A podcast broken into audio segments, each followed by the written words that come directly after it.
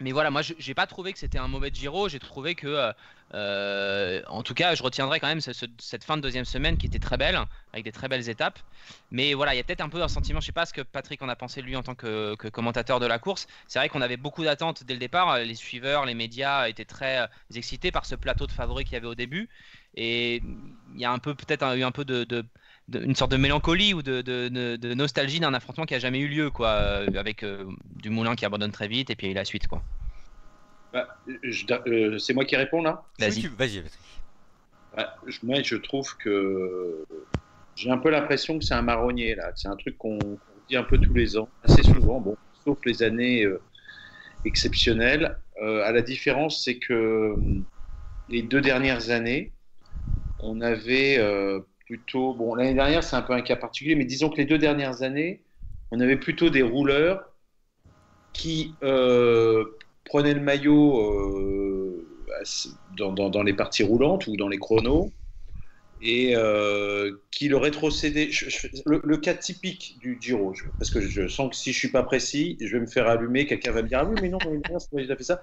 Donc, disons que moi, l'image que j'ai du Giro, c'est que on a souvent ces dernières années un mec qui est plutôt rouleur, qui prend le maillot, on va dire, dans les chronos, qui éventuellement le perd dans la montagne, je dis bien éventuellement, pour le regagner en fin de Giro parce qu'il y a un chrono en fin de Giro. Évidemment, l'exemple de Dumoulin il y a deux ans est assez, est assez flagrant. Hmm. L'année dernière, c'est Froome, il fait son numéro euh, dans l'étape de Bardonnecchia, donc c'est un, un, petit peu différent, mais c'est quand même un rouleur, euh, etc. Et ce que je veux dire, c'est que cette année, pas, ça s'est pas passé comme ça. Probablement, effectivement, et je rejoins euh, je rejoins ce que tu disais, Baptiste, c'est que euh, effectivement, Dumoulin n'étant plus là, je crois que ça a quand même changé beaucoup la donne sur les, plans tactiques, peut-être, j'en sais rien. Après, il y a aussi euh, le, dessin du parcours qui est quand même euh, un petit peu différent des années précédentes, pas non plus aussi révolutionnaire qu'on a bien voulu le dire. C'est-à-dire que oui, il y avait plus d'étapes pour les sprinteurs dans la première semaine. ouais, enfin, voilà, mais fondamentalement, il arrive aussi qu'on se fasse chier en première semaine, voire même pendant la première moitié du Giro euh, euh, sur les éditions précédentes. Donc je crois, qu'il faut arrêter aussi de penser que le Giro doit être passionnant. Je le dis parce que moi, mes patrons étaient passionnés, c'est-à-dire qu'eux, ils gardent le souvenir des étapes qui sont passionnantes. Euh, et dès, qu'il y a une étape où on s'emmerde, ils se disent Mais qu'est-ce qui se passe sur le Giro? Alors là, bon, on s'emmerde ils étaient catastrophés. Quoi. Euh, surtout que Roland Garros n'avait pas encore commencé. Alors, euh, évidemment, il se faisait du mouron. Mais, mais voilà, je, crois sincèrement que euh, faut, je ne suis pas en train de dire que c'était passionnant tous les jours. J'étais bien placé pour savoir que certains jours on s'emmerdait. Mais c'était pas non plus excessif par rapport à ce que c'est d'habitude. C'est-à-dire qu'il n'y avait pas un truc radicalement différent. Voilà. Euh, d'un autre côté, euh, attention, c'est pas parce que le c'est pas parce que le, maillot de leader ne valse pas d'une équipe à l'autre que la course n'est pas passionnante. Euh, je me souviens de Dumoulin qui doit le garder un bon moment, il y a deux ans. l'année dernière, Yates, tout le monde d'ailleurs, enfin pas tout le monde, mais beaucoup, une majorité de gens pensaient qu'il allait tenir jusqu'au bout parce que le temps était important de sa domination. Euh, et ces mecs-là l'ont porté. Et donc, euh, cette année, finalement, bah, le maillot est passé. Bon, c'est vrai que les baroudeurs sont restés longtemps. Et le fait d'ailleurs que les baroudeurs soient longtemps restés mêlés au, top 10, moi, me donnerait plutôt envie de dire que finalement, on a eu un, un, parcours, enfin pas un parcours, mais un, déroulement de la course qui a permis à des coureurs d'exister, même jusqu'à la fin. Hein, Polan, que j'ai pas son classement en tête, 15e. mais 15, ouais. 15, bon voilà quoi. on voit que les mecs sont quand même restés un petit moment, on voit que les baroudeurs ont pu s'exprimer. Bon, évidemment, ils n'ont pas fait trembler les grands favoris, mais ça montre en tout cas que euh, on a eu un tour où, chacun un petit peu a, pu s'exprimer, être bien à l'image de ce qu'est en général le, le, Giro, ah. contrairement à d'autres grands tours. Euh, là-dessus, je pense qu'on sera tous d'accord. Hein. L'un de nous euh, avait, avait, bien dit justement la semaine dernière que euh, les coureurs avaient utilisé au mieux euh, bah, ce qui leur avait été donné. donc finalement, s'il y a une forme de frustration peut-être sur ce Giro, euh, je ne sais pas si tu peux nous rejoindre là-dessus, euh, par exemple Greg, euh, c'est que c'est pas vraiment dû au coureur, mais alors il y a eu une partie peut-être de faute à pas de chance avec la météo qui a supprimé notamment le Gavia, enfin peut-être un mauvais concours de circonstances qui a fait qu'il y avait ce sentiment de frustration peut-être? Peut-être oui, peut-être qu'il manque l'étape enfin, qui va réveiller tout le monde, où, tout on renverse la table, où on essaie de renverser la table. Mais ça aurait pu être le cas quand dans le Passo Mangen ça attaque euh, les favoris et qu'on voit que ni, enfin, Nibali et Roglic perdent du temps. À 120 km de l'arrivée quand même. Voilà, 120. Là, on peut se dire, si jamais, en plus devant, il retombe sur des coéquipiers, ça peut faire mal dans la descente et dans la plaine euh, après. Ça peut tout renverser et ça donnerait un Giro avec enfin, une autre tournure au Giro, une autre image. Encore, enfin, alors après, pour revenir sur le sujet d'emblée, moi, je suis plutôt content de voir euh, Carapace, enfin, quelqu'un qu'on n'attendait pas gagner le Giro. Ah Je préfère ça à euh, peut-être ce qu'on va voir au mois de juillet avec euh, le, train Sky qui va euh, ronronner, qui va contrôler tout le monde pendant trois semaines. Finalement, moi, je préfère voir un grand tour comme ça avec bah, un invité surprise, mhm. un bon coureur qu'on n'attendait peut-être pas trop, ou pour un top 10 assez facilement, mais pas sur la plus haute marche. Il, était finalement, moi, j'avais plutôt plaisir. Il, était cité logiquement en outsider hein, après sa quatrième place de l'année dernière. Euh, pas du tout parmi les gagnants. Mais pas dans les, parmi les gagnants, bien sûr. Il y avait d'autres noms. Euh, D'ailleurs, ce qui va peut-être nous, nous permettre de, passer à ce chapitre-là. Euh, mais effectivement, il y avait d'autres noms auxquels on, pouvait penser. juste pour terminer sur ce que tu viens de dire, oui, on peut, on peut aussi se réjouir de, la victoire d'un coureur équatorien. L'Équateur n'a pas trop souvent l'occasion de se distinguer dans, dans, le domaine sportif. on imagine en plus la fête que ça va être là-bas. Enfin, voilà, c'est vrai que ça fait plaisir. Ça fait plaisir pour eux aussi. Euh, et euh, donc, est-ce que Carapace euh, fait un beau vainqueur ou c'est aussi parce qu'il y en a d'autres qui sont plantés? Parce que si on fait la liste de ceux qui étaient attendus au départ, on a quand même, on avait quand même des jolis noms.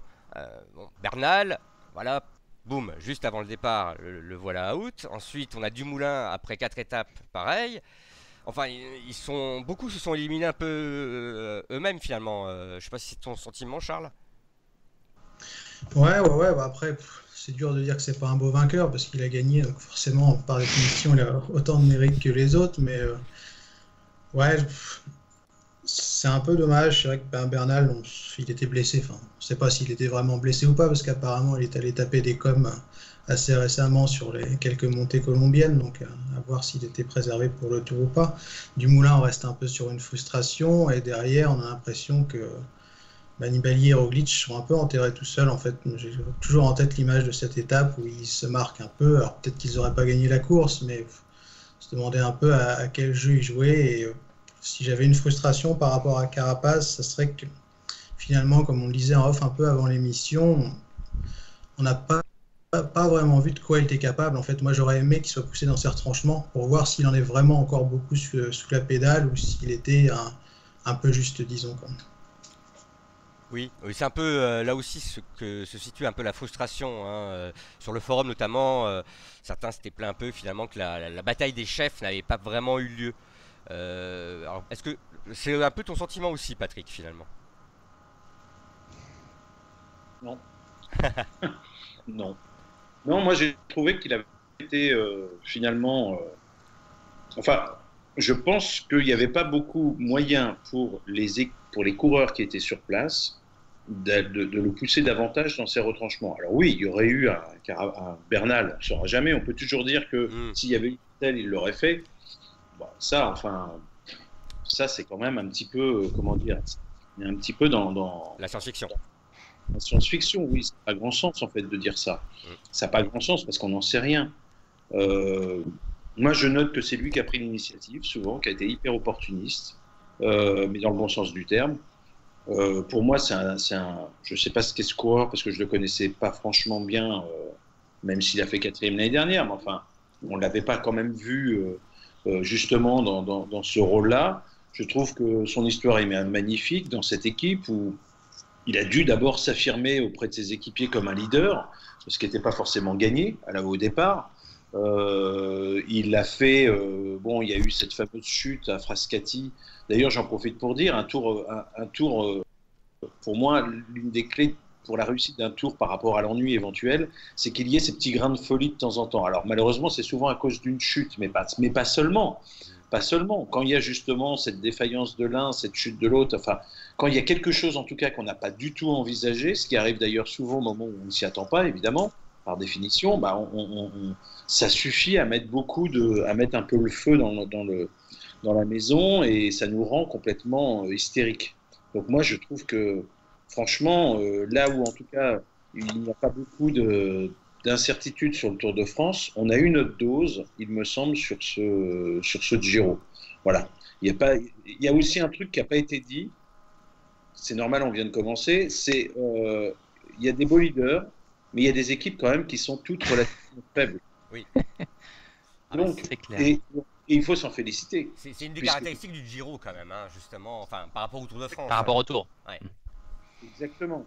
Donc, mais c'est vrai, bien sûr, pour euh, Jumbo Visma, mais c'est vrai aussi pour euh, Bahreïn Merida. euh, et, euh, enfin, je- et à part Movistar, finalement, tout le monde euh, aurait eu des motifs de. Mitchelton avait une bonne équipe aussi, mais, Mais pas un bon mais, leader. pas- mais un leader pas, pas au niveau. quoi. C'est ça. Ah, même, excuse-moi, mais même Chavez, euh, il gagne son étape en baroudeur, mais enfin, on peut pas dire qu'il est, il est revenu Oula, à un oula. niveau.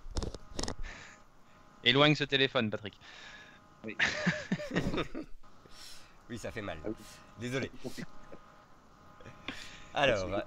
Bon, enfin voilà, bon, euh, tout ça pour vous dire que, que, que c'est euh, c'est plutôt. euh, moi, moi je, trouve, je- je trouve que c'est. Il y avait quand même pas mal de choses qui nous donnaient de, de, de l'incertitude, qui rendaient la course incertaine et, et- et qui permettaient aussi à Carapaz, alors peut-être pas d'être poussé dans ses retranchements, mais euh, qui a su s'appuyer sur une équipe qui, elle, était beaucoup plus forte que toutes les autres. Et c'est ça, en fait, qui. Et surtout, ils n'ont pas fait la course comme un rouleau compresseur comme l'aurait fait Sky. Ils l'ont fait à leur manière, c'est-à-dire euh, de façon assez offensive. Bon, ben voilà, moi je trouve que. Enfin, j'y trouve mon compte, franchement, euh, par rapport à ce que j'aurais pu espérer ou attendre au départ. Hmm. Oui, euh, c'est sûr que certains, certains coureurs, bon, on les, a- bien vus. Il y a eu le premier week-end était vraiment euh, très agréable à suivre. Euh, certains d'ailleurs ont, dit fort judicieusement que si, en fait, on avait interverti les, deux week-ends de montagne, mais qu'on les laissait se passer exactement de la même manière, eh bien, on aurait terminé sur un très beau week-end et on n'aurait pas eu du tout la même impression. Alors, voilà, c'est aussi la succession des étapes qui font que le déroulé général ensuite donne une impression peut-être euh, euh, différente, alors que lorsque l'on vit les étapes jour après jour, euh, sur le coup même, oui, elles sont, elles sont quand même belles, elles sont quand même intéressantes. Moi, je voulais avoir aussi un peu votre avis sur ce qui s'est passé avec les échappés cette année. On a remarqué quand même beaucoup plus d'échappés qui ont réussi.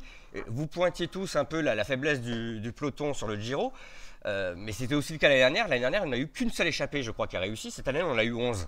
C'est impressionnant comme différence. Je ne sais pas si vous avez euh, un mot ou une idée euh, sur, ce, sur ce- cette tendance. Euh, L'un de vous, peut-être Charles? Ouais, on, en a parlé, je crois, c'était après la, première semaine lors d'une émission. Moi, je trouve qu'il y a quelques étapes qui convenaient ni au leader ni au sprinter. Et on l'a déjà dit, sachant qu'il n'y avait pas de puncher type à la Philippe dans le peloton, Mm. c'était difficile d'envisager des équipes mettre en route justement pour tenter de revenir sur les échappées. Donc, je pense que ça a joué deux ou trois fois euh, en faveur de ces derniers. Quoi. Mais Ah, ce qui est vrai aussi, ça joue peut-être euh, dans l'impression, on parlait de l'impression d'un Giro peut-être un peu, un peu décevant, un peu fade. Je pense aussi que le fait que tant de fois les échappés se soient joués à la victoire d'étape joue là-dessus. Parce qu'on a un peu le sentiment que du coup, les équipes de leaders, que les leaders eux-mêmes se désintéressent un peu des victoires d'étape et se concentrent sur la, bagarre pour le général. C'est quelque chose qu'on reproche parfois d'ailleurs aux étapes de montagne sur le Tour de France aussi. Et là, par exemple, si on reprend la dernière semaine du Giro, les six, derniers jours de course, après le deuxième jour de repos, à part le chrono évidemment par définition, toutes les étapes en ligne sont remportées par un coureur qui était présent dans l'échappée matinale. Et au bout d'un moment, même si parfois on aime bien voir des échappés se jouer la victoire parce que ça change un peu, quand c'est que des échappés qui se jouent la victoire, je pense que ça donne un peu un sentiment de ouais de, de- que c'est un peu décevant quoi. Voilà, qu'on aimerait voir les, les leaders euh, se bouger un peu plus et, et se bagarrer un peu plus pour aller gagner des étapes aussi quoi. Le seul leader qui a gagné une étape sur le Giro, à part Roglic qui a gagné les deux chronos, c'est Carapaz le jour où il prend le rose. Alors, euh, Et, ton point de vue en cabine, euh, toi Patrick, quand tu, quand tu vois ça, les, les échappés réussir, ça te met plutôt euh, en, joie une victoire là. Alors, on va peut-être pas parler de ce qui s'est passé derrière lui, mais une, victoire comme celle de, tu vois, de Damiano Chima sur les derniers euh, hectomètres d'une ligne d'arrivée, c'est quand même assez particulier comme ambiance, j'imagine. Bah, celle-là, c'était particulier parce qu'effectivement, il y avait l'incertitude de savoir si il n'y avait pas seulement l'incertitude de savoir s'il échappait aller au bout, il y avait aussi l'incertitude du sprint, l'enjeu il, y avait, il, y avait, il y avait beaucoup de choses. Maintenant, après, euh, je rejoins, ouais, je, là-dessus, en revanche, je suis d'accord. Je suis d'accord, complètement d'accord euh, avec Baptiste. Euh, quand, quand, vous, bon, c'est quoi la première fois qu'on voit un mec qui, qui, arrive à aller avec son échappée au bout? Ça doit être. Euh, enfin, après, c'est-à-dire que les étapes dans les, dans les abruses, enfin, dans, dans les, les, marches, les abruses, là, c'était deux étapes. On savait que ça allait être ce type de course avec une vingtaine d'échappées, etc. On sort de, de, de, trois ou de deux ou trois jours d'ennui mortel. Hmm. Euh, on est bien content d'avoir euh, d'avoir une échappée de 20 coureurs et à vrai dire on s'en fout quoi que, enfin on est content aussi pour le mm. mec qui va gagner l'étape euh, Masnada qui gagne bon c'est sympa je crois que ça faisait je sais plus combien d'années que, que, cette équipe avait pu gagner d'étapes sur le sur le Giro Masnada c'est un beau petit coureur bon voilà euh, Bilbao, bah, ça montrait Bilbao. Attention, c'est quasi un leader, quoi. Euh, donc c'était c'était aussi quand même assez intéressant. Après, je suis d'accord, quoi. Euh, il y a eu Zacharine. Et Zacharine, on n'a jamais cru un instant qu'il allait faire euh, mieux que, ce qu'il a fait. Ah si, on pensait qu'il allait faire un petit peu mieux d'ailleurs. Mais, euh, mais voilà, on le voyait pas dans le, le voyait pas dans la course au podium, à vrai dire. Enfin, pas moi, mais après, je suis peut-être un, je suis peut-être un peu fataliste pour lui. Et puis, qu'est-ce qu'il y a d'autre? Connais bon, euh, à un moment, il mérite son étape. Nance Peters, euh, évidemment, on a vibré, sûrement trop, surtout. Euh, ah, on en parlera dans la deuxième partie d'émission, ça, je pense. On reviendra sur ce genre de, de, de, petite anecdote. Non, mais j'ai pas. L'année dernière, on était impacté par le fait qu'il y avait Simon Yates qui courait après tout. Alors, forcément, pour, pour les étapes, moi, je trouve que c'est pas dans pas gênant si on a des baroudeurs devant et si on a une vraie course derrière. Or, en France, on avait des baroudeurs devant qui faisaient la course. Derrière, on n'avait pas toujours ce qu'on attendait. Euh, euh, voilà. Donc c'est pour ça que, évidemment, Baptiste a raison, parce que de toute façon, Baptiste a toujours. voilà. Bien, bah, écoutez, on, enregistre, c'est enregistré. Voilà, hein, c'est enregistré. On va finir, on va finir l'émission là-dessus, Baptiste, je te propose. Allez, voilà. Très bien. Bon, ok.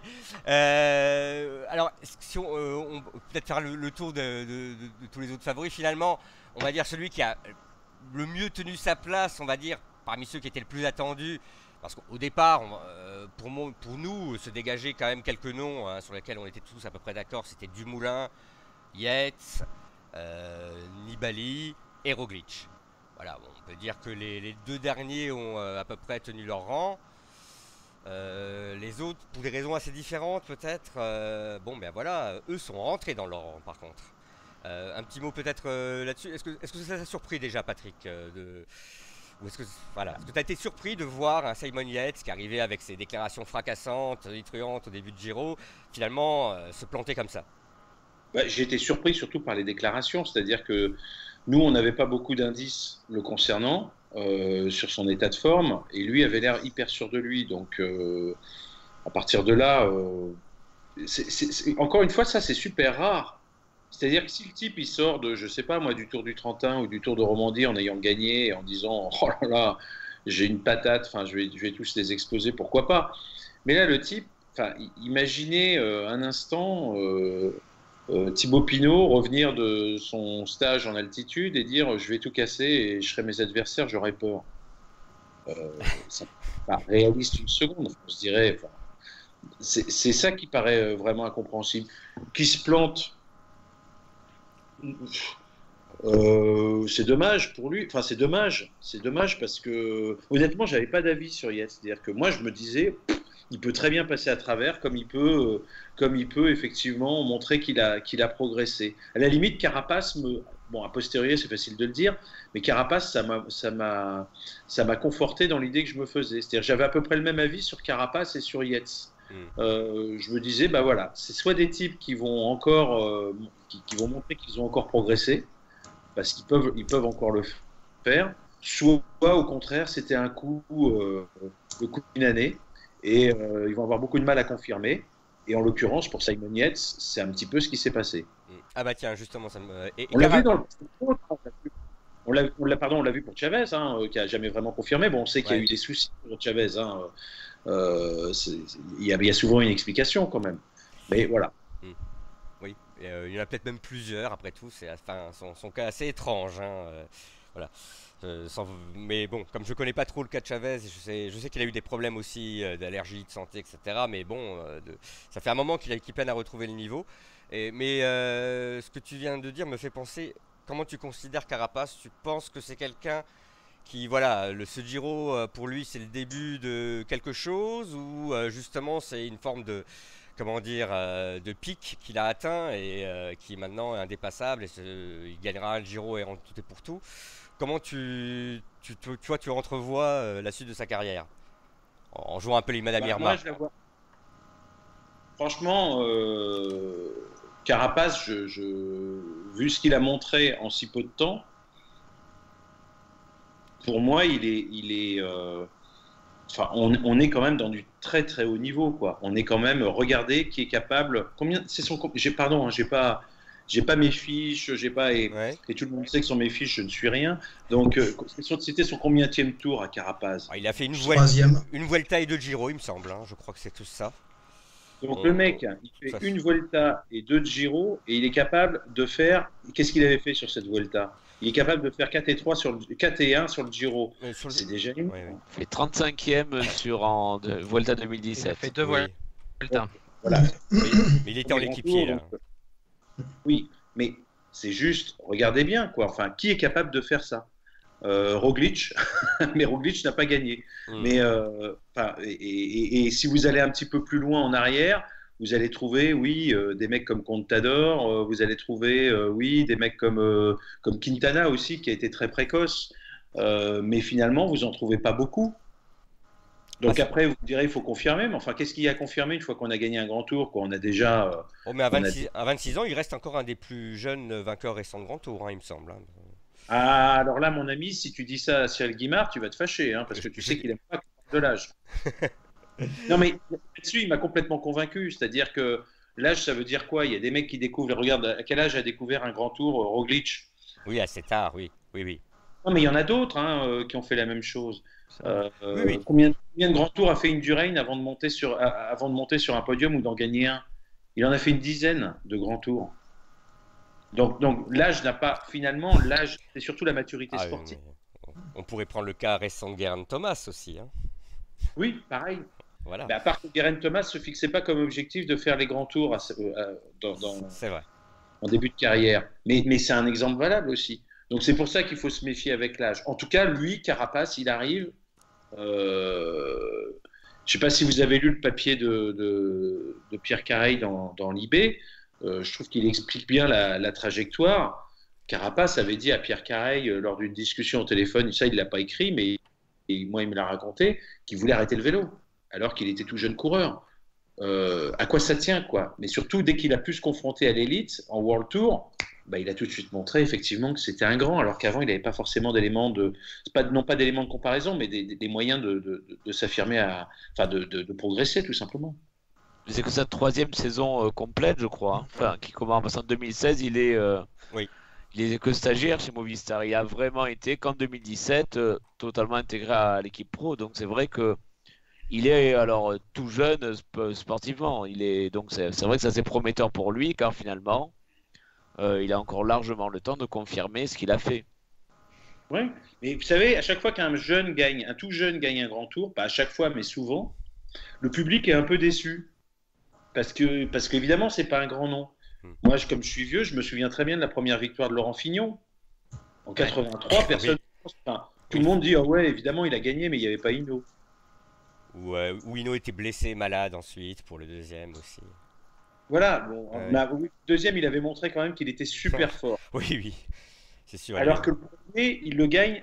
Si tu, tu as connu cette époque-là, le premier, il le gagne. Il, il est, euh, il est vraiment, euh, il, il gagne le chrono et, et en fait, il n'a pas beaucoup d'avance avant de gagner le chrono, quoi. Donc c'est, c'est la veille de l'arrivée qu'il arrive enfin à montrer qu'il est quelque part qu'il est légitime.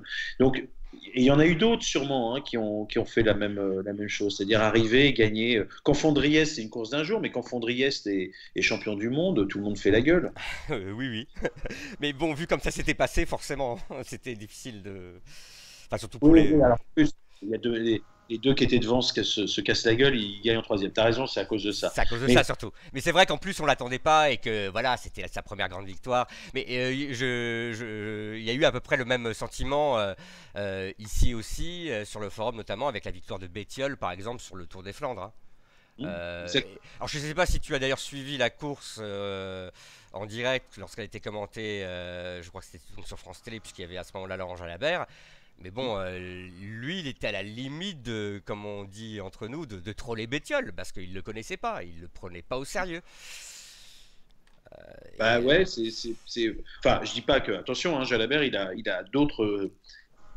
D'autres. Euh, il a. je pense qu'il a l'œil pour, pour, voir des choses que moi je ne verrai jamais, mais, mais il me semble quand même qu'il faut, en tout cas, nous, vu de notre fenêtre, il faut être un petit peu prudent. On est peut-être tombé sur un super loustic. Mmh. Et puis surtout, comme on l'a dit au début, étant donné qu'il n'y a pas tous les grands champions, euh, enfin tous n'ont pas été au bout, euh, certains ont été défaillants, etc. On a l'impression que Carapace finalement il a battu deux mecs.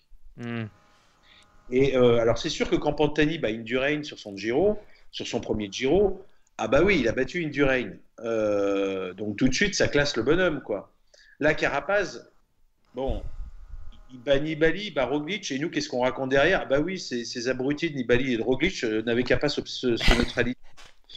Donc, quelque part, on participe à, mmh, mmh. la démolition du, du, beau chef-d'œuvre qu'il a construit. Puis ça a eu lieu pendant tout le Giro, j'ai trouvé, parce que je pense que c'est quand même indéniable qu'il a bénéficié de circonstances euh, pour au moins prendre le maillot rose le jour où il l'a pris. Euh, mais je, je, dirais même au-delà de, Roglic et Nibali qui eux se sont regardés un petit peu à ce moment-là, et ça ne veut pas dire qu'ils auraient pu le battre, hein. mais voilà, euh, c'est indéniable qu'il en a profité ce jour-là et, le, la veille aussi au Lago Cerro, ou l'avant-veille, je sais plus. Euh, il y a aussi, j'ai l'impression, euh, médiatiquement, et je parle pas que de la télévision, hein, mais je parle de, la presse en général, euh, en France, en Italie, j'ai l'impression que on, parlait que de Roglic et de Nibali, que l'abandon ou la disparition les uns après les autres des autres favoris avait limité la course à ces deux-là, et que limite, ou Carapace qui gagne une étape et qui prend le rose, c'est un peu accessoire, de toute façon, il finira par rentrer dans le rang, et que tout ça lui a quand même profité, malgré tout. Ça ne veut pas dire que c'était pas le plus fort et qu'il méritait pas de gagner la course, mais je pense quand même qu'il a pu avancer un peu euh, en, voilà dans l'ombre de ça et que ça l'a quand même favorisé d'une façon ou d'une autre. Et par ailleurs, j'en profite juste pour dire ça aussi, je trouve que la victoire de Carapace c'est une super bonne nouvelle pour tous les coureurs qui n'arrivent pas favoris sur un grand tour. Parce que c'est souvent on arrive sur un grand tour et on dit bon bah le vainqueur c'est un de ces trois là quoi. Puis. Et souvent c'est vrai que c'est ce qui se passe. Et je trouve que ce Giro qui était avait peut-être un une des affiches de favoris au départ les plus importantes depuis ces 15 dernières années a échappé à un des mecs qui était sur l'affiche justement. Et je trouve que c'est assez bon signe, c'est plutôt un truc sur lequel vont pouvoir s'appuyer des coureurs dans les prochaines années, se dire bah, Carapaz l'a fait, pourquoi pas moi? Qu'est-ce que tu en penses Charles? Sur Carapaz, ouais. bah, je sais pas trop pour essayer de répondre à ta question du début si c'est un one shot ou s'il va confirmer. C'est pas forcément évident parce que. Mais est-ce qu'on peut dire que c'est une bonne nouvelle ratio? Est-ce que ça peut donner envie effectivement à des outsiders comme ça de, bah, d'y croire et de, plus euh, tenter peut-être? Ouais, ça je sais pas, parce que c'est pas forcément évident à dire. Enfin, chaque grand tour est, différent. Et puis, enfin, Carapaz, il sort pas de nulle part non plus. Enfin, pour ceux qui suivent un peu le, vélo amateur et les, catégories de jeunes, c'est un mec. c'est le seul étranger à avoir gagné la, la Vuelta Juventud, le, le tour de, de l'avenir un peu colombien. Donc, enfin, c'est par rapport à ça qu'il est pris ensuite chez Movistar. Donc, c'est quand même un mec qui est, qui est à la base archi costaud. Donc, enfin. Mais va falloir voir, ouais. Je, je sais pas trop, à vrai dire. Je...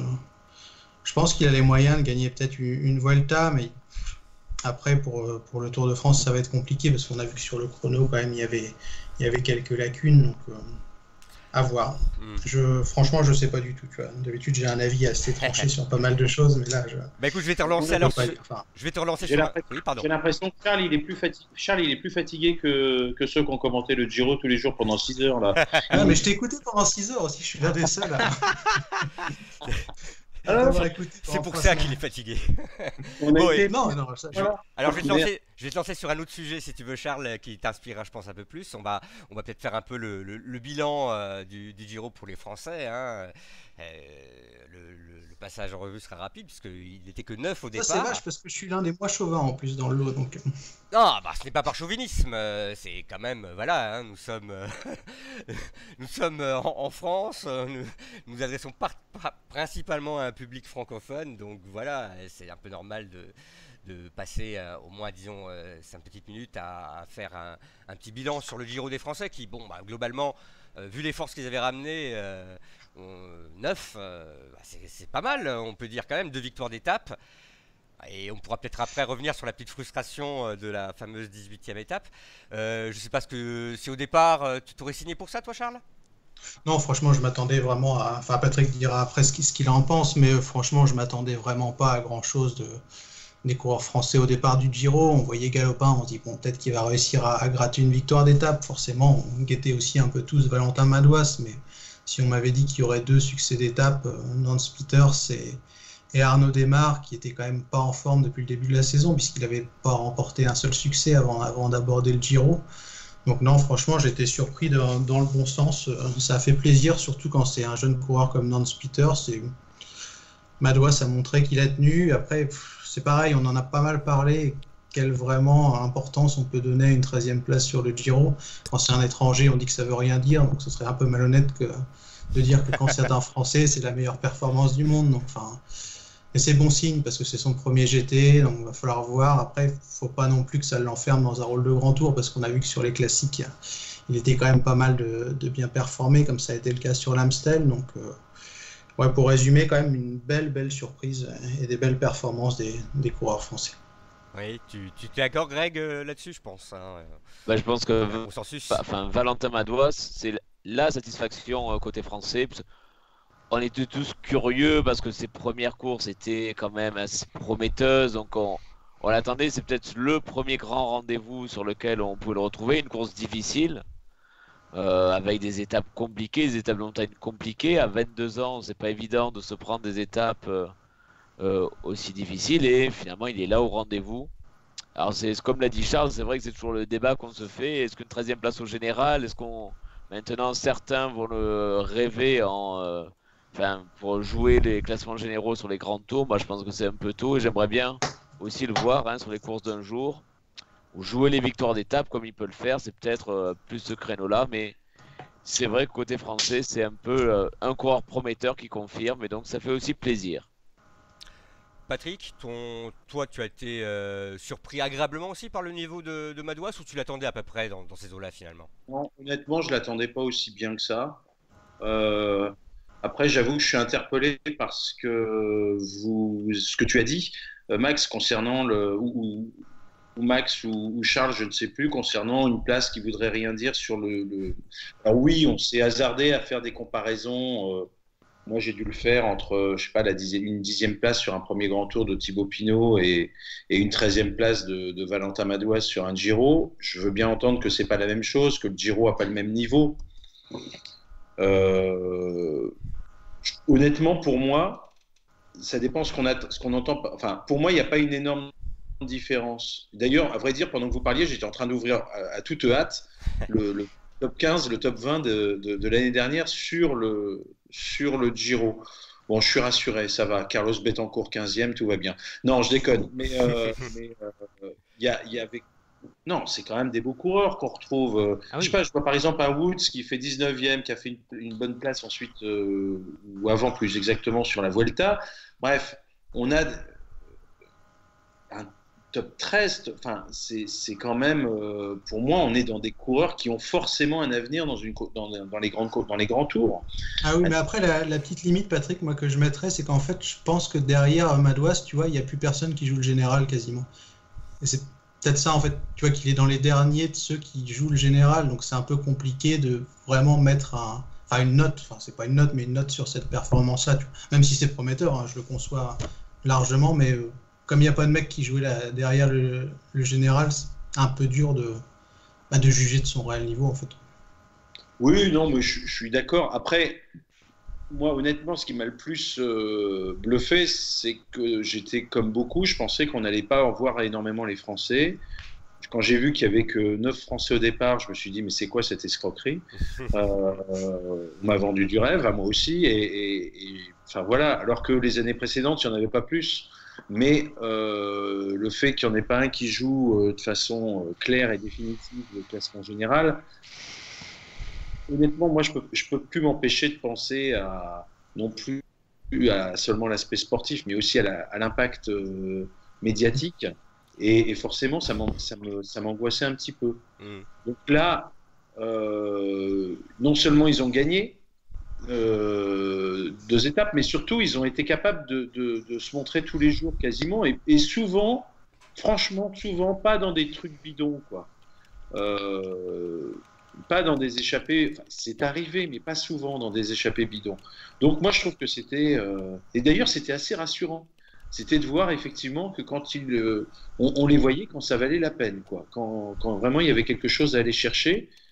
Bon voilà, il n'y a, pas à faire plus long. Après, j'espère que vous avez, enfin, je pense que tout le monde, parce que évidemment tous ceux qui nous écoutent connaissent, connaissent bien le vélo, mais il me semble quand même que euh, depuis, depuis deux ans, on attendait, on désespérait, et je le vois bien d'ailleurs dans le petit dans le petit match incessant qu'il y a entre les Français et leurs voisins, euh, type euh, voisins belges ou voisins, voisins suisses, on se fait souvent chambrer avec nos leaders qui ne sont pas capables de gagner le Tour de France. Mais il faut quand même reconnaître, à la Philippe, c'est vrai, il est pour beaucoup, mais il faut quand même reconnaître que ça y est, on a passé un vrai cap depuis, euh, depuis, depuis deux ans, enfin depuis un an et demi.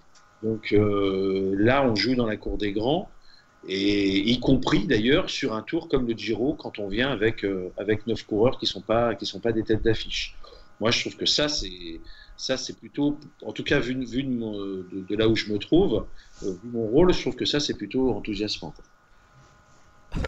Oui, je pense qu'on euh, ça, ça se sent aussi dans, le peloton maintenant. Les, les coureurs ou les équipes françaises sont plus regardés avec un certain mépris, euh, comme ça pouvait l'être encore euh, il n'y a pas si longtemps.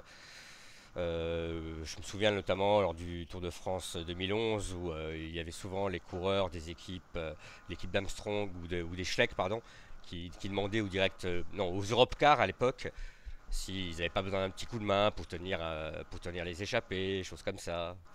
C'est quelque chose que, bon, ça se ferait plus aujourd'hui, quoi. voilà, alors je, avant de terminer et de passer euh, plus euh, précisément au, Giro vu du côté, euh, du côté de la cabine de l'équipe, je voulais terminer cette partie-là par ben, vos, coups de cœur ou vos coups de gueule, enfin ce que, voilà, ce que, ce que vous avez envie, les, choses, les anecdotes ou les coureurs qui vous ont peut-être marqué, dont vous avez envie de parler, les, petites choses sur lesquelles vous voudriez peut-être revenir? Alors, moi j'ai envie de commencer déjà par euh, le fameux incident euh, de l'incompréhensible euh, fiasco de la FDJ lors de la, 18e étape et d'avoir un peu votre avis là-dessus. Donc je ne sais pas Baptiste par exemple, puisque tu n'as pas pris la parole depuis un petit moment, qu'est-ce que qu'est-ce que tu en penses?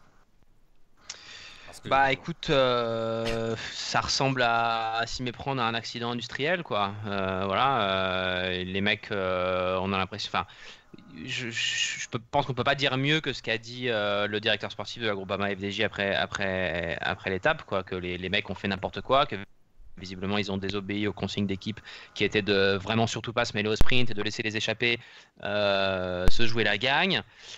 À titre personnel, je trouve ça un petit peu petit bras de, s'asseoir sur la possibilité de gagner une étape, de s'accrocher en montagne pour laisser passer la dernière euh, chance de victoire d'étape au sprint pour plutôt jouer le maillot cyclamen. Mais bon, pourquoi pas.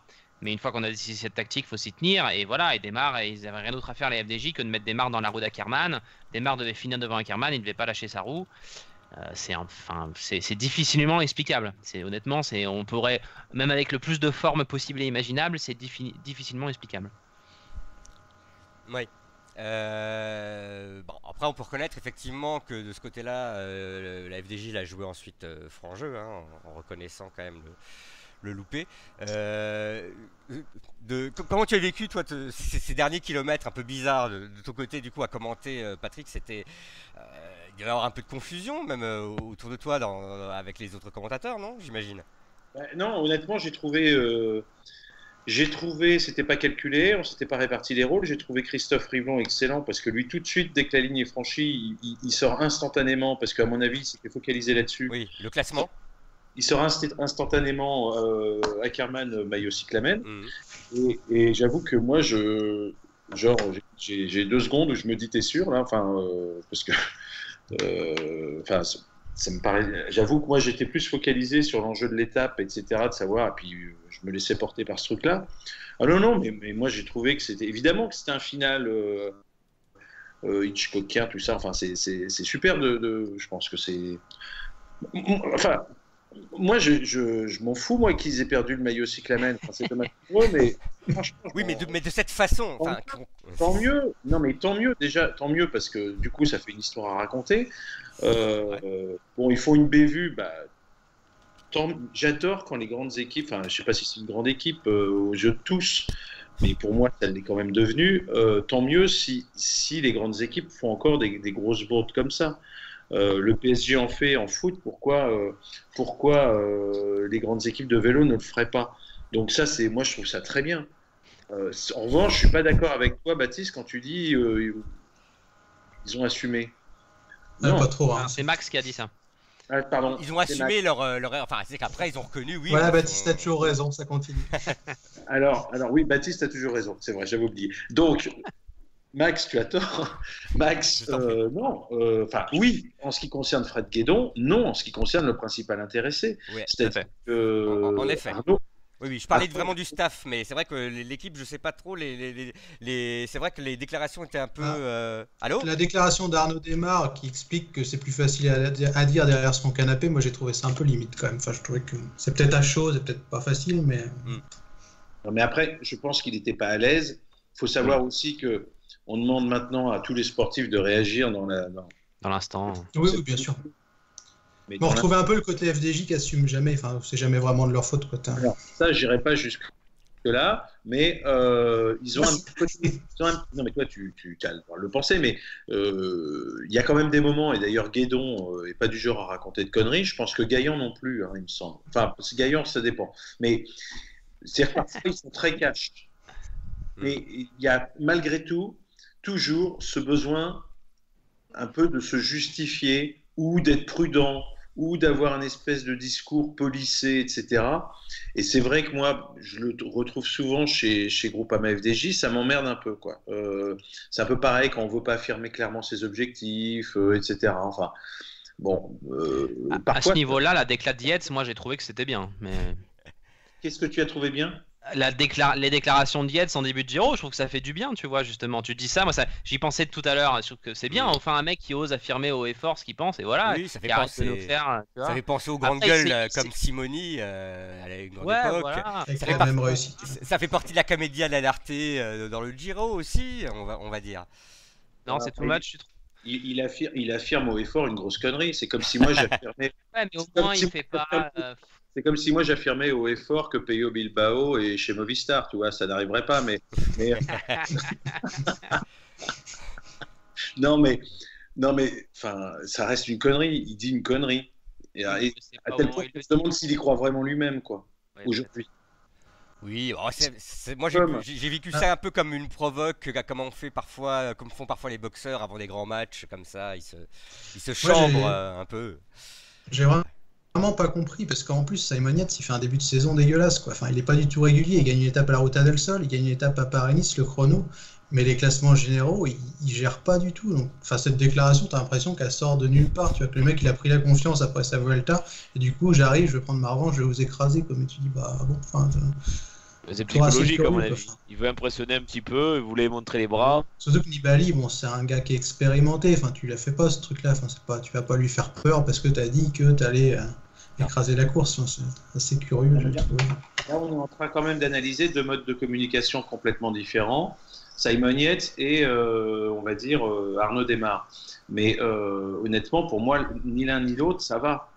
C'est-à-dire que ni l'un ni l'autre, finalement, ne respire la, la, la sincérité. sincérité, ouais. Hmm. Et parfois, on aimerait davantage de sincérité. Il a le droit de dire, euh, Arnaud, qu'il qu'il est, qu'il a, voilà, qu'ils ont fait une connerie. Et je pense qu'ils ont.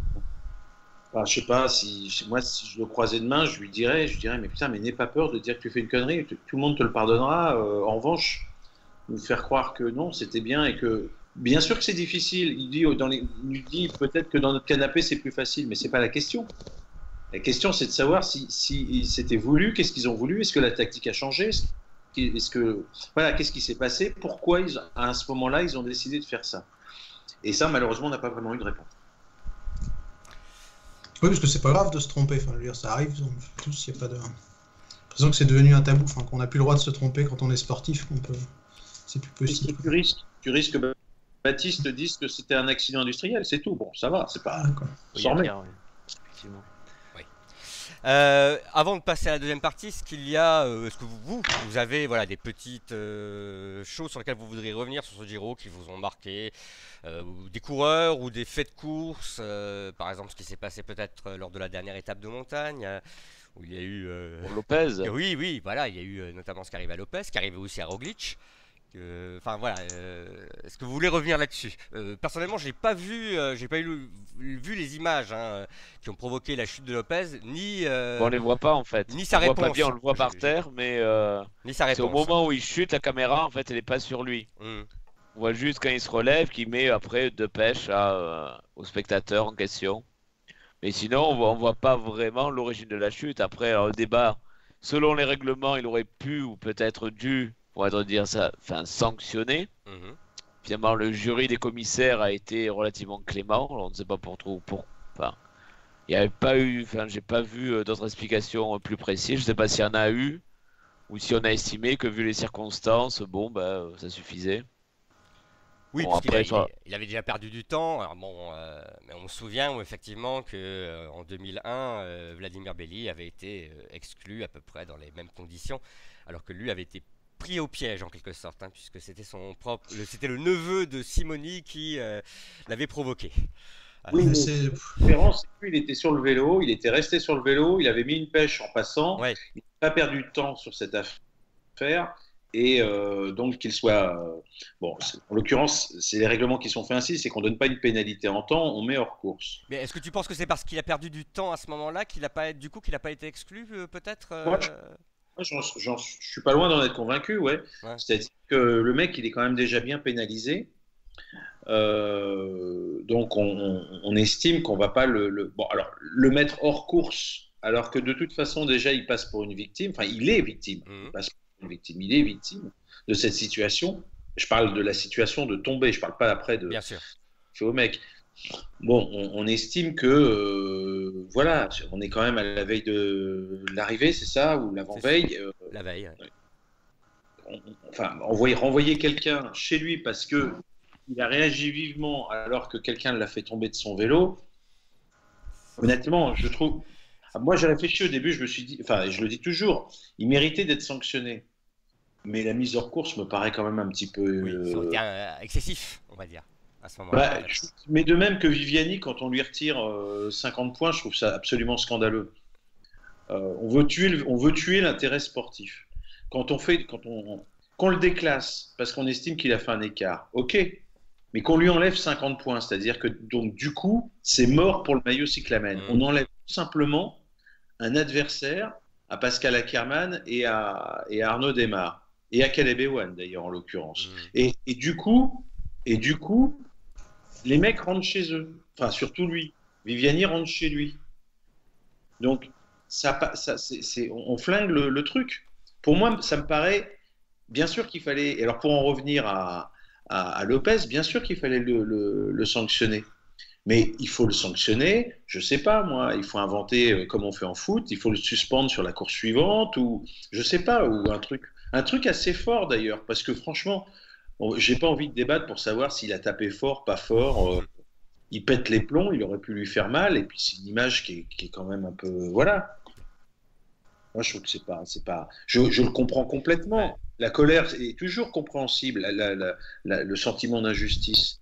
Mais, mais il faut quand même, lui, à un moment, quelqu'un lui dise ça, tu le refais plus, c'est pas possible. Il faut pas en faire un modèle. euh, Pas ne rien non, faire, c'est cautionner ça. l'acte en fait. C'est de la part des instances incompréhensible qu'il n'ait pas de sanction. C'est incompréhensible. Et C'est pas possible de laisser passer ça et de dire Mais bon bah c'est bon. C'est dans la lignée des décisions débiles des, des commissaires depuis quelques mois. Enfin, entre Kudus qui coupe le fromage au Rwanda, l'épisode de Californie, hallucinant Mm. ce que tu dis, Patrick, sur les points, puis ça. Enfin, Ah oui, oui, l'étape de Van à Garderen. un oui, moment, il euh, va falloir arrêter. Quoi. Enfin, faire des règlements pour ne pas les respecter ou décider de manière arbitraire entre trois mecs euh, ce qu'on va faire, enfin, c'est plus possible. Quand on parle de crédibilité souvent dans le vélo, bah là, moi, je suis désolé, mais enfin. Et le truc que pas. je trouve le plus effrayant, c'est quand je lis, alors je- pardon, hein, je suis pas allé lire ce qui a été écrit sur Vélo Club, je sais pas si ça a été écrit, mais, mais quand je lis sur, euh, sur les réseaux sociaux, euh, dans les messages qui nous sont adressés, mais, euh, mais bien sûr, il le méritait, ces deux tartes dans la gueule, etc., je me dis, mais voilà, mais c'est exactement pour ça qu'il mérite d'être sanctionné. Bien C'est-à-dire sûr. Bien sûr. qu'il suscite ce, ce genre de réaction complètement radicale. Et c'est là que je me dis, il y a quelque chose qui va pas. Oh, c'est du sport, c'est ça va, c'est un jeu, c'est pas la guerre. On se fait pas justice soi-même sur le bord de la route. Non. On n'est pas là, on retombe dans le truc du chauffard du dimanche, quoi, qui descend de sa bagnole parce qu'on lui a fait une queue de poisson. Donc c'est très con. Donc ça suscite, en gros, ça révèle la connerie des gens.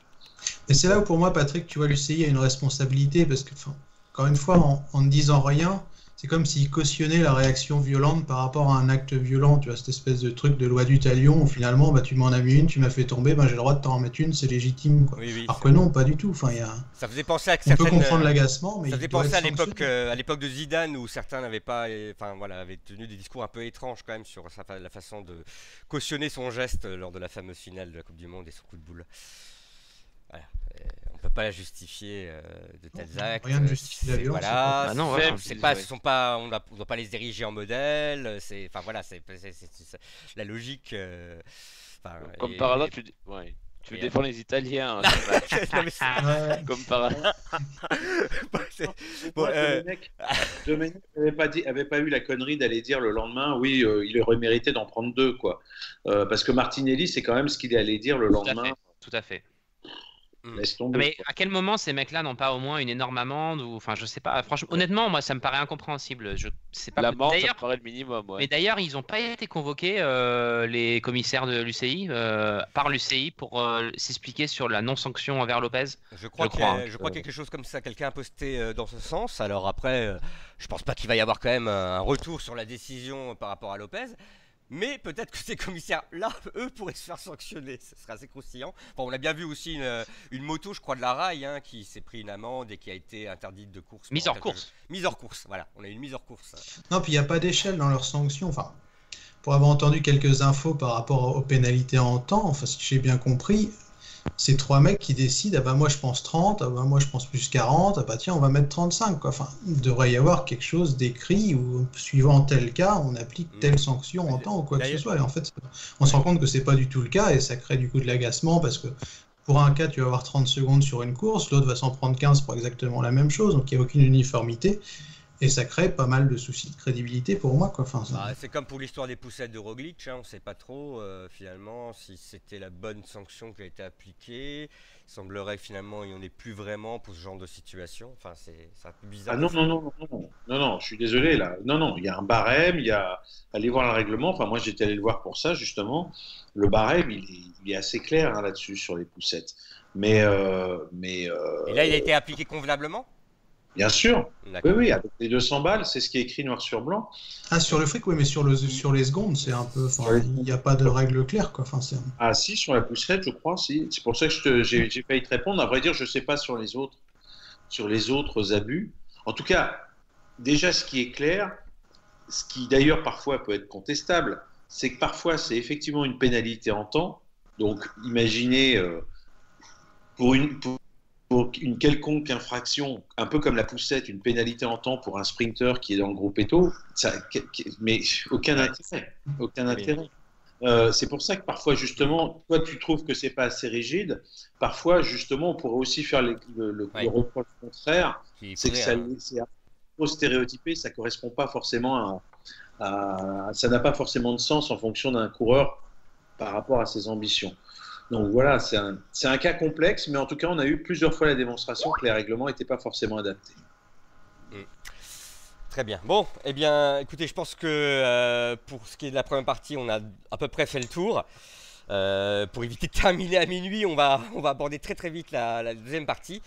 Et euh, bah écoutez, là c'est donc un, agencement un peu différent puisque euh, les commissaires, tout comme moi, vont, te poser des questions euh, principalement à toi, Patrick. Hein, euh, et ce sera à toi donc de, de, répondre à toute une batterie de questions. Je prendrai le temps également de repérer sur le chat si je peux remonter quelques questions qui te seront adressées directement. Euh, voilà, donc euh, bah, je propose euh, Charles de te lancer, hein, puisque c'est toi qui avais organisé le plan de la deuxième partie, bah, de commencer pour, pour tes premières questions pour, pour Patrick. ouais, ouais, donc je, je, le, je reprenne le fil de mon truc, pardon. Ouais, c'était ce que j'avais pensé en, premier, c'était un peu cette notion de rapport aux, aux réseaux sociaux et l'interactivité. En fait, me c'était enfin, une fausse bonne idée ou pas, du coup, de faire interagir les, les, gens quand on voit un peu ce que ça peut engendrer parfois bah, comme réaction de, Depuis que depuis qu'Internet existe, donc ça commence à faire un petit moment, moi j'ai toujours fonctionné avec, euh, avec les réseaux sociaux. Quand il n'y avait pas de réseaux sociaux, il y avait des forums euh, où on pouvait poser des questions. Je me souviens d'avoir eu le petit Steve Chenel en culotte courte euh, poser des questions euh, alors qu'il devait avoir 7 ou 8 ans. Enfin bref, c'était rigolo. Enfin, à l'époque, on savait pas évidemment que ça allait être un, coureur, mais, moi, je, crois beaucoup à ça. Après, euh, s'il faut que le commentateur devienne modérateur, fasse le tri des herbes, d'ailleurs, ce qu'il ne peut pas vraiment faire entre les, les mecs qui viennent troller, euh, les mecs qui viennent se plaindre de la pub, les mecs. Donc il faudrait qu'on engage du monde pour faire le tri des questions, ce qui manquerait évidemment de spontanéité. Moi, j'ai pas la. Je, ce que je sais, c'est que la bonne formule, en tout cas, elle n'existe pas. Moi, je crois à l'interactivité. Je pense effectivement qu'il y a des très bonnes questions qui peuvent remonter, des compléments d'information. Maintenant, on est pollué par. Mais quand je le dis, c'est même avec bienveillance, c'est-à-dire que même avec des gens plutôt bien élevés, malgré tout, ils s'en rendent pas compte, mais soit ils sont pas dans le sujet, soit ils, sont déjà dans le jugement avant même d'avoir écouté ce qu'on a à leur dire. Et, euh, ça, honnêtement, c'est, moi, je trouve ça insupportable. Alors, je l'ai peut-être exprimé à certains moments, parce qu'effectivement, il y avait, mais c'était plus, non pas parce que j'étais énervé, mais parce que j'étais frustré, c'est-à-dire que j'avais plutôt envie de répondre aux questions, surtout que, vous l'avez bien compris, il y avait des étapes où on s'embêtait un peu. Et, euh, et à côté de ça, eh bien, on, on avait des gens qui j'avais l'impression profiter du fait qu'on regardait les questions pour nous faire passer des messages qui étaient complètement décalés. Donc c'est pour moi voilà, c'était pas c'est c'est et, c'est vrai qu'on va je pense que, à l'équipe ils aiment bien qu'on joue l'interactivité, ils nous le disent euh, moi je suis prêt à le faire mais mais pas dans n'importe quelle condition et, et j'ai beau dire et c'est la vérité qu'en règle générale je suis plutôt blindé, c'est-à-dire qu'on peut me sortir toutes les et honnêtement, je crois que je le suis toujours. En revanche, je, je, suis blindé parce que finalement, je ne regarde pas.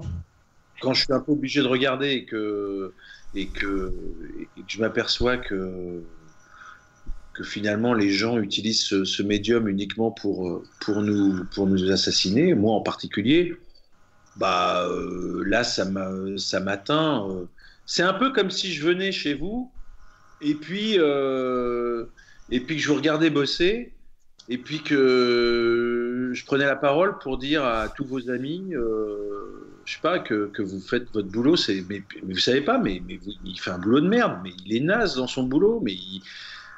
Enfin bref, c'est, voilà, c'est ça que je trouve injuste. C'est pas parce qu'on fait un métier public qu'on doit être jugé aux yeux de tous en permanence, c'est tout. Mais ce que je dis, j'enfonce un, enfin je le dis, je dis mal ce que des gens ont déjà très bien dit, quoi. Enfin... Si, toi tu viens nous dire ça, ça nous toucherait, mais si, comment dire, un parfait inconnu vient nous dire ça, c'est pas sûr que ça nous touche de la même façon en même temps, euh, Patrick. Enfin, j'imagine, euh, voilà, et des, insultes, des, choses, on, sait qu'on peut pas plaire à tout le monde, euh, ça, c'est, faut, un peu faire avec, et puis en plus, c'est un peu l'air du temps de toute manière de vouloir se distinguer souvent en étant criant plus fort que l'autre. Est-ce que. Euh... Mais on t'a senti plus marqué que l'an dernier. Oui, voilà, parce que l'année dernière, tu... ouais, je me souviens que par rapport Après, à ça. c'est vrai que je suis allé voir parce que j'étais curieux quand même de taper l'équipe Giro et certains trucs sont mais odieux. L'année dernière, tu semblais dire quand même que tu faisais moins attention à ce genre d'insultes et que tu faisais. Par contre, quand on te disait des choses qui te semblaient vraies, c'est là que ça te touchait. Euh, donc il semblerait que Oui, finalement. ça, ça, c'est souvent le cas. Non, mais là, en l'occurrence, honnêtement, je me souviens qu'une seule fois de m'être euh, un peu emporté contre quelqu'un, parce que ça fait six mois qu'il vient uniquement. Alors, je ne sais même pas comment c'est possible, ça. C'est-à-dire que quand je, je suis allé voir sur son compte, j'ai regardé ses tweets, il ne les destine qu'à moi. En permanence. Ah. Il y a des me obsédés. Hein. C'est un fan, c'est un fan. Et donc là, monter le fan club. c'est un fan à l'envers, quoi. Il y a une petite poupée à ton effigie et il met les aiguilles dedans. Voilà, et, et- et comme disait, euh, je sais plus quel humour, la dernière entre les couilles, quoi. Enfin, c'est un peu ça, quoi. C'est le mec, il est, mais donc à la fois c'est consternant et à la fois on a envie de lui dire, mais, mais, mais, enfin oui, voilà, c'est, oui, allez, j'ose le dire, c'est une forme de, je l'ai pris un peu comme une forme de harcèlement, mais c'était uniquement lui là en l'occurrence. C'était pas, euh, là attention, c'était pas. euh, je comprends aussi que parfois un mec se lâche. euh, Enfin, je comprends. Non, je comprends pas, mais je m'en fous. Enfin, ça là, ça m'atteint. Mais lui, là, qui passe son temps à venir tous les jours polluer le truc. Et là, je me dis, mais c'est pas possible, quoi. Qu'est-ce qu'il a dans, dans, dans Qu'est-ce qu'il a dans la tête? Enfin, euh, voilà, c'est tout. Mais faut, il y a- franchement, il n'y a pas de quoi en faire une théorie. Hein. Pas de quoi même y passer encore. euh, À mon avis, on peut passer à la question suivante. Il y a une idée du nombre de messages à peu près par jour sur euh, le hashtag, euh, enfin l'équipe Giro? C'est très variable, je, je t'avoue.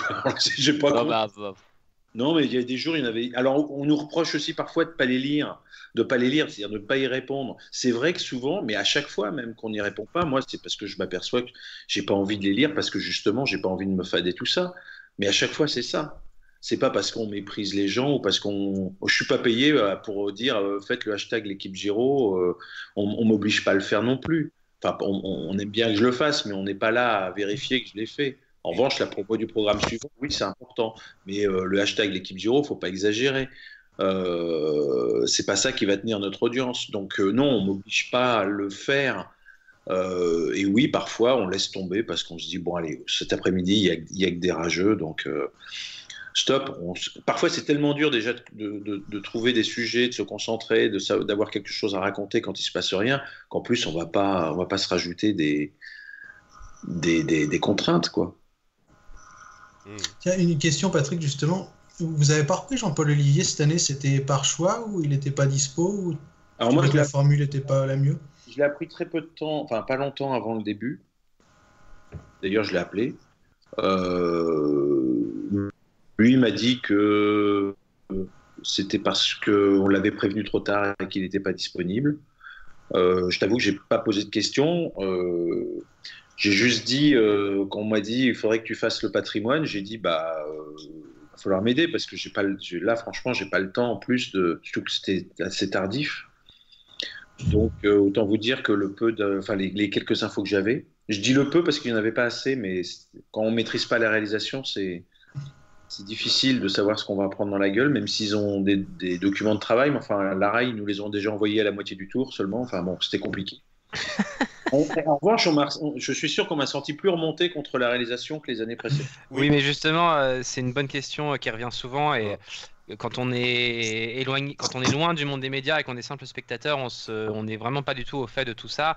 Alors qu'à l'inverse, quand on est dedans, on se rend même plus compte que les, que le spectateur lambda ne connaît pas justement les ficelles et les arcanes de tout ça. Donc je pense qu'il y a pas mal de gens qui nous écoutent qui seraient intéressés de que tu expliques un peu euh, qu'est-ce que sur quoi vous avez le contrôle et sur quoi vous n'avez pas le contrôle en fait. À quel point euh, vous êtes dépendant ou pas de la réalisation que la, la RAI émet sur le signal international? Quel est, quel est le nombre de, de, de- de vues que vous avez vous en simultané qui vous permettent? Est-ce que vous avez que ce qui passe à la télé en direct? Ou est-ce que vous avez d'autres images? Euh, Voilà, comment tout ça, comment tout ça marche et euh, à quel point vous pouvez ou pas euh, faire en sorte que ça change aussi quoi. Est-ce que vous, vous pouvez adapter, enregistrer des choses, les repasser en deuxième écran, gérer un tout petit peu des, des consoles ou est-ce que vous êtes complètement tributaire d'un signal que vous pouvez pas modifier? On a, on a ce qui, on a par exemple ce que toutes les télés ont, un LSM, c'est-à-dire qui permet d'enregistrer les images, de les repasser, de les rediffuser. C'est pratique, notamment le cas le plus basique, c'est pendant les pubs, on rate un truc, on peut le recaler. Bon, euh, on, peut jouer avec le signal, mais on n'a qu'un seul signal. Je parle pendant la course. On n'a qu'un seul signal qui nous arrive, c'est celui qu'on vous montre. Euh, on n'a pas autre chose et on n'a rien d'autre à regarder. On n'a pas, euh, on n'a pas ce qu'on appelle le quad, c'est-à-dire l'image, les, quatre les quatre images. Ça va, je pas, on entend, je suis pas l'antenne, je peux faire des, des, liaisons dangereuses. Les quatre images, on les a pas toutes en permanence, comme c'est le cas quand on réalise. À la limite, on est beaucoup mieux servi en termes de, moyens quand on commente. euh, Enfin, c'est pas la limite, c'est la réalité. Quand on, je, vendredi, samedi, dimanche, y a les boucles de la Mayenne, c'est beaucoup plus facile. Euh, on maîtrise la réalisation. Euh, si elle est mal faite, c'est de notre faute. Euh, si euh, donc euh, voilà, c'est le message est passé. on pourra se faire tailler en retour. Euh, si, euh, si on veut une image plus qu'une autre, on peut suggérer au réalisateur, il nous écoute, etc. Bon, ça c'est la, la rail, c'est comme si on était devant notre écran de télévision. Ce qui change évidemment, c'est avant-après, puisque vous l'avez compris. On avait cette année, on avait plus de moyens que l'année dernière. On avait un car régie sur place qui a permis d'améliorer un petit peu la moto. On va y revenir sur la moto, hein, parce qu'on n'a pas tout amélioré, mais en tout cas l'année dernière, je me souviens que les deux premières étapes, ça marchait pas. Euh, là, ça marchait. Donc on gérait, on va dire, nos transmissions. Et il y a eu, comme l'année dernière, ça les gens ne l'ont pas su, il y a eu une rupture de faisceau. Et là, on n'a pas été obligé de demander à notre caméraman d'aller filmer la ligne d'arrivée, Ah oui, ça. parce qu'on a pu basculer sur le, syst- sur le signal privatif, et ça ne s'est pas vu. Euh, Enfin, ça s'est vu, on voyait que le faisceau allait péter, et, et on a juste eu le temps de basculer. Sinon, on n'aurait pas raté l'arrivée, mais ça s'est encore tombé à genre à 10 bornes de l'arrivée, et c'est revenu à 4 bornes. Quoi. Donc, euh, donc voilà, c'est euh, pour moi des moyens euh, qui, sont, qui sont plutôt bons. Mais ce que je dis là, c'est valable pour toutes les télés. Et à partir du moment où on ne maîtrise pas le signal, mais que ce soit un match de foot, que ce soit euh, un Grand Prix de Formule 1, que ce soit euh, etc., on peut avoir quelques moyens privatifs sur la ligne d'arrivée, mais c'est tout quoi. Sinon, Sinon, vous êtes dans les mêmes conditions que nous de- derrière la télé, quoi. En gros, Oui, bien sûr. Alors effectivement, pour les histoires de patrimoine, ben voilà, c'est aléatoire. On ne sait pas comment on va se le prendre. Le château, euh, d'abord, il faut le reconnaître. Enfin, bon, je suis pas sûr que ça intéresse beaucoup les, enfin que ça soit les, les- sur Vélo Club que ce soit ce que ce que les, Les gens attendent. les gens attendent, mais mais euh, je, enfin, je, ne vais pas vous apprendre qu'il y a aussi beaucoup de gens qui, qui regardent le Giro pour ça, quoi.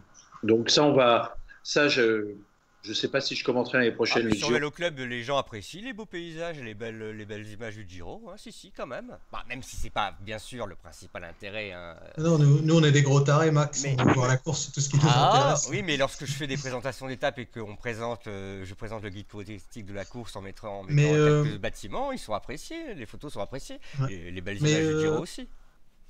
Ouais, Patrick, tu, tu parlais de la moto tout à l'heure. Je me souviens que l'an dernier, tu, tu nous avais dit qu'elle était sous-utilisée. Est-ce que cette année, vous trouvez que vous avez réussi à, à trouver le bon équilibre ou parfois est-ce que c'était un peu trop? Les Patrick, Patrick Alors, on a eu un, on a eu un problème là-dessus. On a eu un problème, c'est le décalage. Et ça, Ah c'est ouais. un peu de problème technique, mais qui a eu une importance considérable, notamment le jour de la victoire de Nance Peters, mais c'était tous les jours comme ça.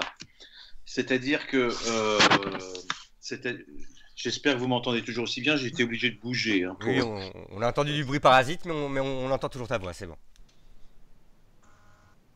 Ah bah là non. Effectivement, il y avait 7 secondes de décalage entre notre voix et celle de Cédric. Pourquoi?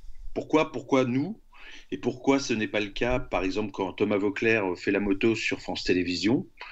Euh, ou ce n'est pas le cas non plus d'ailleurs, je crois, quand on, enfin, je crois pas, je suis sûr, quand on fait les boucles de la Mayenne, euh, parce qu'on n'était pas sur place. C'est-à-dire que le signal, on le fait remonter à Paris et il repart ensuite euh, en Italie pour le, va-et-vient, quoi, le, le, dans, dans, une conversation. Donc ça, ça crée un décalage important, ce qui fait que micro ouvert, c'est très, très difficile à gérer. Donc il y a deux possibilités.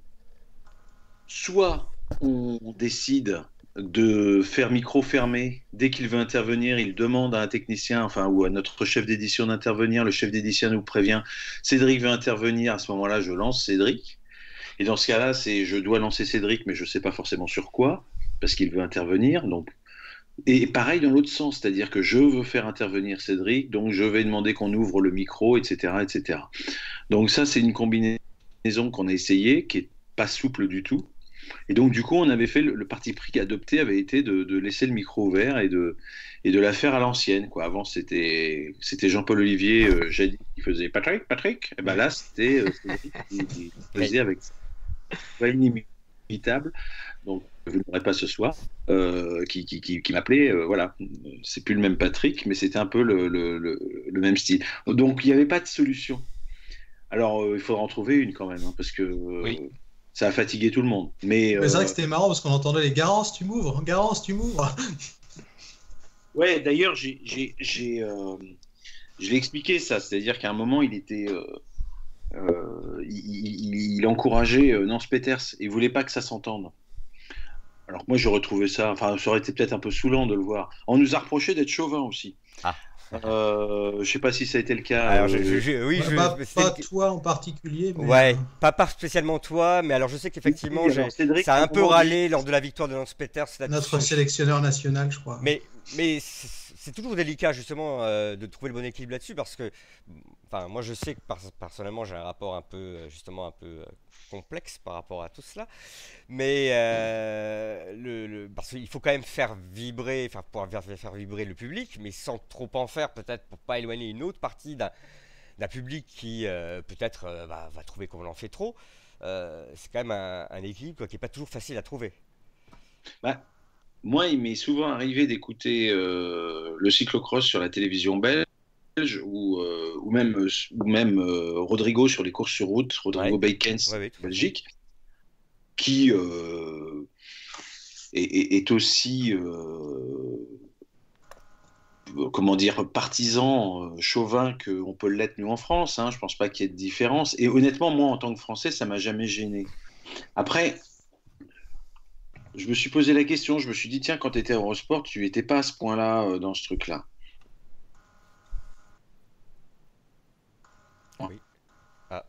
Allô? Ah. On a perdu Patrick? Est-ce que les autres vous m'entendez?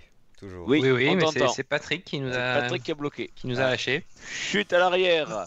On a perdu Patrick. Suis à l'arrière du peloton, oui. On va, on, on va attendre euh, qu'ils reviennent.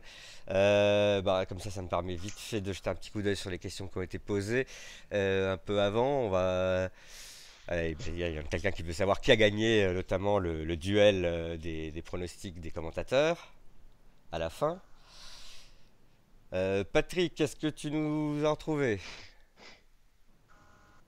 Eh bien non, toujours pas.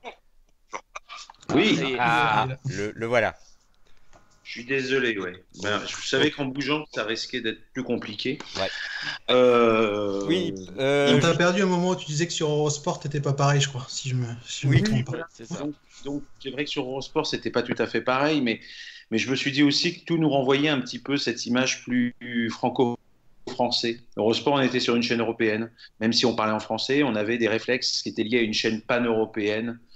Euh, et c'est vrai qu'à l'équipe, c'est Ouais. pas du tout la même ambiance. On, on nous, on, on- on sent bien à travers les retours du public qu'on a que, et même les, et les audiences, de toute façon, qui sont une vision assez objective, Ah. que dès qu'un Français pèse sur la course, je- à ce moment-là, effectivement, euh, euh, Bah, les c'est- gens sont. C'est juste, justement l'une des questions qu'on avait sur le chat, c'était dans quelle mesure le fait qu'il n'y ait pas vraiment de Français qui luttent pour le, le classement général euh, cette année, euh, est-ce que ça a joué sur vos audiences? Parce qu'on a l'impression que l'équipe a un peu moins communiqué aussi cette, cette année peut-être euh, là-dessus.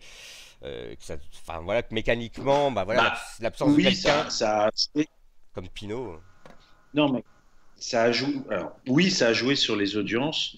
Honnêtement, ça n'a pas joué autant qu'on le redoutait. C'est-à-dire qu'on pensait, mais ça c'est aussi parce que les neuf Français qu'on avait, euh, on les a quasiment tous vus à un moment ou un autre. Ils nous ont fait un, Mm. ils nous ont fait euh, quand même des étapes assez remarquables. On les voyait. Euh, bon, après il y avait un phénomène nouveau cette année hein, pour euh, la chaîne L'équipe en termes d'audience, c'est que la dernière semaine ils étaient face à Roland Garros, ce qui n'était pas le cas les deux années précédentes. Tout à fait. Donc euh, c'est un autre phénomène et là euh, euh, ça a forcément un impact la concurrence de, Roland Garros. Honnêtement, les, audiences sont tout à fait comparables avec celles de l'année dernière. Alors après, il y a des jours où ça, il y a des jours où l'année dernière le pic était plus important parce qu'évidemment quand Thibaut Pinot joue une place sur le podium, ça attire peut-être plus de monde que quand un coureur français comme Nance Peters gagne une étape parce que justement ça c'est plutôt imprévisible. Donc les gens n'ont pas forcément prévu de venir voir tel jour la victoire de Nance Peters. Euh, en revanche, ils avaient prévu de venir voir ce qu'allait faire Thibaut Pinot euh, tel jour dans les Dolomites. Donc c'est ça qui a fait euh, un peu la, différence. Mais juste, je veux revenir sur l'histoire du, chauvinisme. Moi, ce que je voudrais vraiment, si j'ai un, message à faire passer, c'est qu'on n'est pas chauvin parce qu'on nous demande d'être chauvin. Ça correspond pas en clair, c'est-à-dire que c'est quelque chose qui. C'est pas une ligne de vos voilà euh, de comment dire de, des patrons euh, qui vous demandent euh, exprès rajouter un peu de, de trémolo à ce moment-là. Non, non, non. Quelqu'un a écrit m'a écrit un truc qui, avait, qui, était assez désagréable. Il me l'a écrit noir sur blanc, hein, lettre affranchie avec un timbre. Euh, il m'a dit l'année dernière, quand j'ai commenté euh, la victoire de Thibaut Pinot dans, le Tour de Lombardie, il m'a dit on voit, on voit bien que vous êtes proche de cette équipe et que vous êtes devenu un supporter. Et je me suis, me suis dit, d'abord, mon premier réflexe a été de chiffonner la lettre et de l'acheter. Et je me suis, en me disant, mais quel connard. Et puis en fait, deux secondes après, je suis allé rechercher la lettre. Je l'ai, je reprise. Euh, je l'ai relue et je l'ai gardé. Je me suis dit, bah, après tout, s'il a pris le temps d'écouter ça, s'il a pris le temps de me l'écrire, c'est qu'il doit vraiment le penser. Et euh, donc, s'il le pense, c'est qu'on peut peut-être penser ça quand on m'entend. Et je me suis dit, bah, ça, c'est peut-être un truc à, méditer. Mais depuis, franchement, à chaque fois, euh, à chaque fois que euh, qu'on s'enflamme, il y a des fois, on s'enflamme plus que pour d'autres trucs. Et c'est pas seulement parce que c'est Nance Peters ou, un coureur de, de, de groupe c'est, c'est, ça vient naturellement. Alors, voilà, après, honnêtement, je pense que l'étape, j'ai réécouté l'étape de Nance Peters, moi, je, je trouve que c'est insupportable ce, ce, ces cris qu'on pousse, mais encore une fois, euh, je le dis avec beaucoup d'humilité parce que j'en suis quand même en grande partie responsable, mais, mais, mais encore une fois, je pense que si on n'a pas le problème de décalage avec, euh, avec Cédric, je pense qu'on n'a pas du tout la même impression sur cette étape. Et je pense que nous, du coup, c'est-à-dire que c'est, on crie puis il y a des silences derrière. Donc ça fait, on dirait qu'on on, se, on se fait la voix, quoi. C'était très difficile cette fin d'étape, on va pas se mentir. Euh. Non, non, mais attends. j'en suis. Si j'en parle, c'est parce que je me dis que c'est évident, quoi. Donc, euh, donc rien que pour ça, il faut qu'on arrive à résoudre ce problème. Parce, parce que du coup, c'est c'est un coitus interruptus en permanence. Quoi. pardon, hein, mais il est tard, on peut se permettre. Oui, mais, ça va. Euh, mais, voilà, quoi, c'est. Enfin, à chaque fois, on est obligé de s'arrêter, quoi. C'est insupportable. C'est-à-dire que c'était aussi difficile à vivre en, le commentant et pas seulement à écouter. Alors, je peux. Là, je vais te remonter quelques questions euh, rapides, une petite batterie de questions plus ou moins sérieuses, plus ou moins. Euh, voilà, du, sur le, fil du, du chat. Alors, euh, d'abord, au final, qui a gagné le tournoi des pronostics euh, chez les commentateurs? Entre vous Alors, à la fin. Entre nous, hein. savoir qu'on faisait pas forcément les mêmes pronos à l'antenne et, ah ceux qu'on faisait avant. Il y avait une deadline. Et puis... Bon, mais bref, euh, c'est Cédric qui a gagné avec Garance, deux Bourguignons, bizarrement. Voilà. Et Guimard et moi, on fait deux. Ah, quand même. Ouais, bah attends, mais j'avais dit, j'avais dit que moi je faisais les pronos cette année pour gagner, alors que l'année dernière je les faisais pour perdre. Bah, j'ai mieux réussi l'année dernière finalement dans mon objectif. Ok, alors autre petite question légère encore. Euh, Cédric Pinault, historiquement c'est plutôt FDJ, Christophe Riblon c'est plutôt AG2R. Est-ce que des fois il se chambre euh, gentiment hors micro?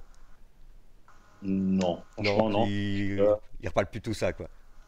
Ils mettent ça derrière. Je pense que, que Christophe a, vraiment coupé le cordon, c'est-à-dire qu'il est moins coureur. Enfin, même si à la fin il leur devenait un peu parce qu'il y avait des sujets un peu, un peu durs, mais euh, genre l'histoire de Lopez, etc. Mais je pense que ça va vite en fait. Ils deviennent vite. En tout cas, Christophe est vraiment devenu, est vraiment passé de l'autre côté de la barrière dans le style. Euh, euh, lui se frottait les mains quand il pleuvait. Euh, enfin bon, bref, il est devenu comme un, comme un salopard de journaliste. D'accord. Christophe Riblon, euh, juste pour en, aparté, c'est quand même une sacrée bonne pioche, hein, je trouve. Enfin, c'est bah, vraiment intéressant. De... C'est pas moi que tu fais le compliment, c'est à lui, mais mais mais il y a des gens, je sais au départ, qui m'ont dit, mais t'es sûr? Bah non, je suis pas sûr.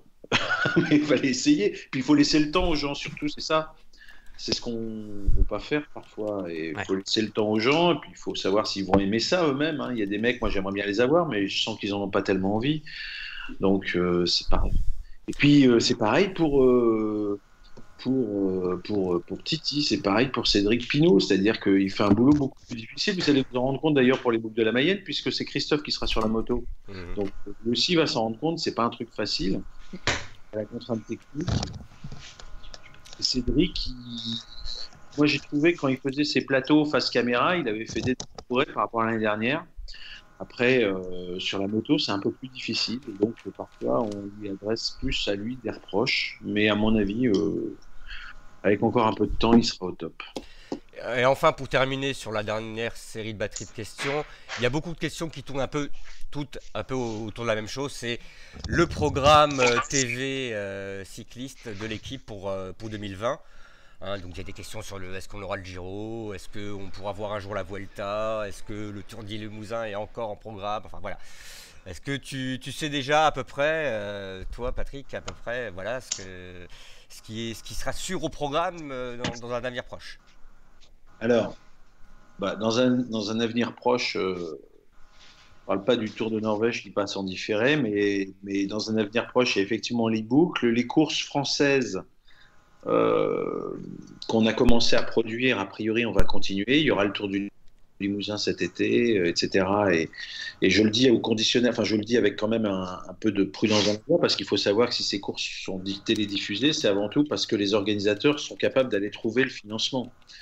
Euh, moi, j'ai jamais caché que, que c'était le mérite en revenait d'abord aux organisateurs. Quand je dis le financement, la chaîne, mais aussi au pot, ça je crois que je l'ai expliqué l'année dernière, mais, mais euh, l'essentiel du financement, c'est quand même l'organisateur qui va le chercher, la chaîne valorisant en quelque sorte l'espace qu'elle donne euh, à d'éventuels annonceurs trouvés par l'organisateur. Donc ça me paraît plutôt un cercle vertueux. Euh, si demain, en revanche, ils trouvent plus de, les annonceurs du Tour du Limousin, par exemple, ne veulent plus mettre d'argent dans la production télé, bah là, ça sera plus compliqué. Que combien ça coûte, Patrick, de grosso modo, de produire une course par étape, par exemple, comme les boucles ou comme le Limousin? La, télé, uniquement le, le, le, le signal inter, c'est-à-dire la couverture télé, euh, les caméras, l'hélicoptère, l'avion, etc. Donc, sans parler des plateaux avant-après, on est à peu près sur une base de, de, de 60-65 000 euros par jour, sur une course par étape. Euh, à peu près. hein. Je le dis parce que normalement, on ne donne pas ces tarifs, mais comme j'ai vu que ça avait été écrit plusieurs fois, euh, C'est plus cher pour une course d'un jour? Bah oui, parce que tu fais venir tout le Barnum Ouais. pour une Pour un journée. seul jour. Tout le monde Enfin, tu repart. peux ouais. venir pour parce qu'il y a les- l'installation le premier jour, les tests, etc. Et, et tu repars le- à la fin de la course. Donc, c'est euh, pour ça qu'en général, vous, ça, ça, vous faites peut-être un peu moins sur l'équipe, ce, ce genre de, de course? oui, exactement. Et puis en termes d'audience, tu installes un feuilleton sur une course par étape, alors qu'une course d'un jour, bah, c'est pour ça que les Coupes de France, c'est beaucoup plus difficile. Euh, C'est pas parce que euh, Eurosport, ils sont plus mauvais. Hein. Euh, Attention, hein. c'est parce que. Et c'est pas parce que les organisateurs sont plus mauvais. Non, c'est parce Mm. que c'est plus cher. Tout simplement. et plus complexe. Et c'est pas par hasard si en Bretagne ça se fait, c'est parce que il y a, y a- il y a France 3 Bretagne qui est derrière. Ouais, mais Voilà. Il y a Mais, beaucoup de euh, gens qui ignorent ça, à mon avis, hein, euh, je pense, hein, effectivement. Justement, je me posais une question, Patrick, par rapport à, je sais pas si tu as remarqué, mais on voit une multiplication des lives sur Facebook, des lives vidéo depuis euh, quelques mois, même quelques années quasiment. Est-ce que c'est le même coût de production quand on voit juste une moto comme ça qui filme ou est-ce, enfin, comment ça se passe? Tu, si tu savais, si tu avais des infos là sur ce. Tu as donné la réponse dans la question. Euh, non, c'est pas du tout le même standard. Pour te donner un exemple précis, le Tour de la Provence était passé sur, euh, sur le web euh, il y a un an et demi. Euh, et puis, euh, il nous l'avait proposé. On avait dit non, ça, ça, c'est pas un standard. euh, c'est pas, un- comme on dit, c'est pas broadcast quoi. Il faut que ce soit des moyens beaucoup plus importants. Donc du coup, bah, il a fallu que tout ça se mûrisse un peu, que ça négocie un peu des deux côtés, et puis ça a été possible. Ça a été possible cette année. C'est mon plus gros regret cette année, c'est que l'une des audiences les plus décevantes, ça, c'était sur la première, sur le prologue du, du Tour de la Provence, et qui Ah, pour parce que visuellement, pourtant, c'était. esthétique était juste euh, une Mhm. tuerie quoi. Enfin, on a failli tuer quelques flamants roses d'ailleurs, mais euh, Ouais, c'était joli. quoi, c'était- je ne devrais pas dire des trucs pareils. Il est tard, il est 23h, tu peux. Mais c'était. euh, et, alors, et, j'autorise les, les, les, gens à dire que si je taillais la réalisation, parfois, c'est peut-être parce qu'on a attrapé un peu le boulard, parce que maintenant, on, se prend tous pour des réalisateurs en herbe depuis qu'on depuis qu'on a la possibilité de produire des images. Mais c'est pas ça en fait. Je vais, je vais, c'est important ça. C'est un point. Tant pis, je pose, je réponds à une question qui m'a pas été posée, mais je fais court. Euh, quand on taille la réalisation, euh, c'était juste pour un point précis. C'est ça qui à chaque fois nous énervait. Je pense pas que tout le monde en ait eu conscience. C'est que il a un problème ce réalisateur. Enfin pour moi, je sais pas si c'est un mec, mais euh, si c'est lui tout seul ou si on lui impose, c'est qu'il faisait des plans de 5 secondes. C'est-à-dire qu'il restait 5 secondes sur un groupe, il passait 5 secondes sur un groupe suivant, il passait 5 secondes sur l'hélico, il passait 5 secondes. Il n'y avait jamais de plan séquence. C'est-à-dire que le commentaire, du coup, on était toujours obligé de dire bah là, on est en tête avec machin, là, on est derrière avec machin, là, on est. Et, et on posait jamais les choses. Alors que vous regarderez sur une réale normalement faite, le tour évidemment, mais, mais tout le monde copie ce qui s'est fait sur le tour, donc ça doit être bien fait. C'est on, on va remonter un groupe avec l'hélico tranquillement, on prend le temps, on pose le truc, on ne se contente pas de dire où on est. Et ça, c'était absolument pas possible cette année sur le Giro. Mais sincèrement, c'était parfois fatigant à suivre. Enfin, c'était la base. C'est-à-dire que c'est après, oui, on trouve qu'on voit pas assez Nance Peters alors et qu'on nous montre euh, derrière, mais après tout, il y avait une course derrière. Mais bah c'est on était énervé par ces changements intempestifs. Et c'est ça, et je pense que ça a été mal interprété, donc je suis très content de pouvoir le. Est-ce qu'il y a un dialogue entre vous et, enfin vous, les, la chaîne L'équipe et d'autres chaînes internationales et, la réalisation, ou pas du tout, il n'y a pas d'échange particulier? Il y, en a, un peu euh, avant, après, euh, pas, pas, avec la réalisation de la RAI, mais avec plutôt, euh, avec plutôt RCS, ou avec le détenteur des droits. moi, j'ai été à un séminaire aussi en début de saison à l'UCI où il nous demandait par exemple qu'est-ce que vous pensez des, data live, etc. Et moi, mon discours là-dessus, il est très clair, c'est de dire euh, la plupart du temps, ça ne marche pas bien. On n'a pas le temps de commenter parce que quand les data live sont intéressants, c'est précisément quand la course bat son plein, donc on a autre chose à raconter que, des calculs de puissance de toute façon j'aurais besoin d'être aidé. Et, que parallèlement, euh, pour prendre le Giro, on n'est pas fichu d'avoir euh, une interface euh, web euh, avec les temps qui se réactualisent correctement, le temps intermédiaire, etc. Ce qui était déjà le problème il y a 30 ans, mais il y a 30 ans, c'était il y a 30 ans. Et donc aujourd'hui, c'est juste insupportable. Et, là, là j'ai conscience d'être méchant, mais, mais je crois qu'on perd l'essentiel. C'est-à-dire que l'essentiel, c'est d'avoir l'info basique. C'est quand on dit un nom de coureur, d'être sûr que c'est ce coureur-là. Et qu'aujourd'hui, on en est encore à reconnaître les coureurs. Alors les gens pourront toujours dire que chasser, il est nul. Mais la marge d'erreur, elle existe pour chasser, mais elle existe aussi pour d'autres. Et, c'est incroyable qu'on en soit encore à se battre pour reconnaître les coureurs. Et tant qu'on, enfin, pour moi, c'est le premier truc avant de faire des data live, juste le nom du coureur, au moins qu'il puisse apparaître. Euh, ah bien sûr, et ce serait une priorité avoir les noms des mecs en temps réel quasiment quand ils sortent, quand il y a des groupes. Si, si, ce n'est sur l'écran de télévision, au moins sur les écrans, sur nos écrans à nous qu'on puisse ne pas vous raconter de conneries. Euh, et surtout ne pas passer toute cette énergie à essayer, tout ce temps en fait, à essayer de, repérer, de reconnaître les coureurs. Parce que c'est ça le vrai problème. C'est que c'est euh, c'est autant de temps qu'on ne passe pas à essayer tout simplement de raisonner sur la course. Et si on pouvait ne plus passer la moitié de notre temps à essayer de reconnaître les coureurs, on pourrait passer la moitié de notre temps, cette moitié gagnée, à analyser la course. D'ailleurs, quelqu'un euh, comme euh, Marion Rousse fait énormément de bien dans les commentaires à France Télévisions. Elle a un talent. Euh, elle, elle est reconnue du premier coup d'œil. Hein. Les, coureurs. Et je crois que ça aide beaucoup Pasteur et Jalabert qui se limite se désintéressent complètement de cette question-là, la lui laisse et euh, peuvent se concentrer sur autre chose. Tu as raison de dire que c'est nous-mêmes en tant que suiveurs, et évidemment on ne commande pas la course, donc on n'a pas ce, souci-là de devoir prendre la parole en permanence et d'animer. Euh, on passe beaucoup de temps à se dire attends mais c'est qui qui vient de sortir? Attends mm-hmm. le mec qui vient de se faire lâcher c'est pas bidule et puis le plan comme il est déjà passé à autre chose, bah, on n'a pas eu le temps de vérifier, de noter le dossard ou quoi que ce soit. C'est vrai que c'est des donc on imagine bien quand en plus on doit tenir l'antenne avec euh, un tel qui nous parle dans l'oreillette. Cédric qui est en train de crier Patrick Patrick dans la, dans la régie c'est pas facile à gérer quoi. Mais heureusement, que sur certaines images, il y avait quand même Pinot effectivement à la moto hein, aussi, parce que euh, lorsqu'on voyait euh, ces images de, l'hélicoptère ou euh, les lâcher à l'arrière, ben, au moins on avait quand même Cédric Pinot qui lui pouvait nous donner un peu l'effet de course à ce moment-là, parce que c'est vrai que là la réalisation cette année c'était un peu difficile.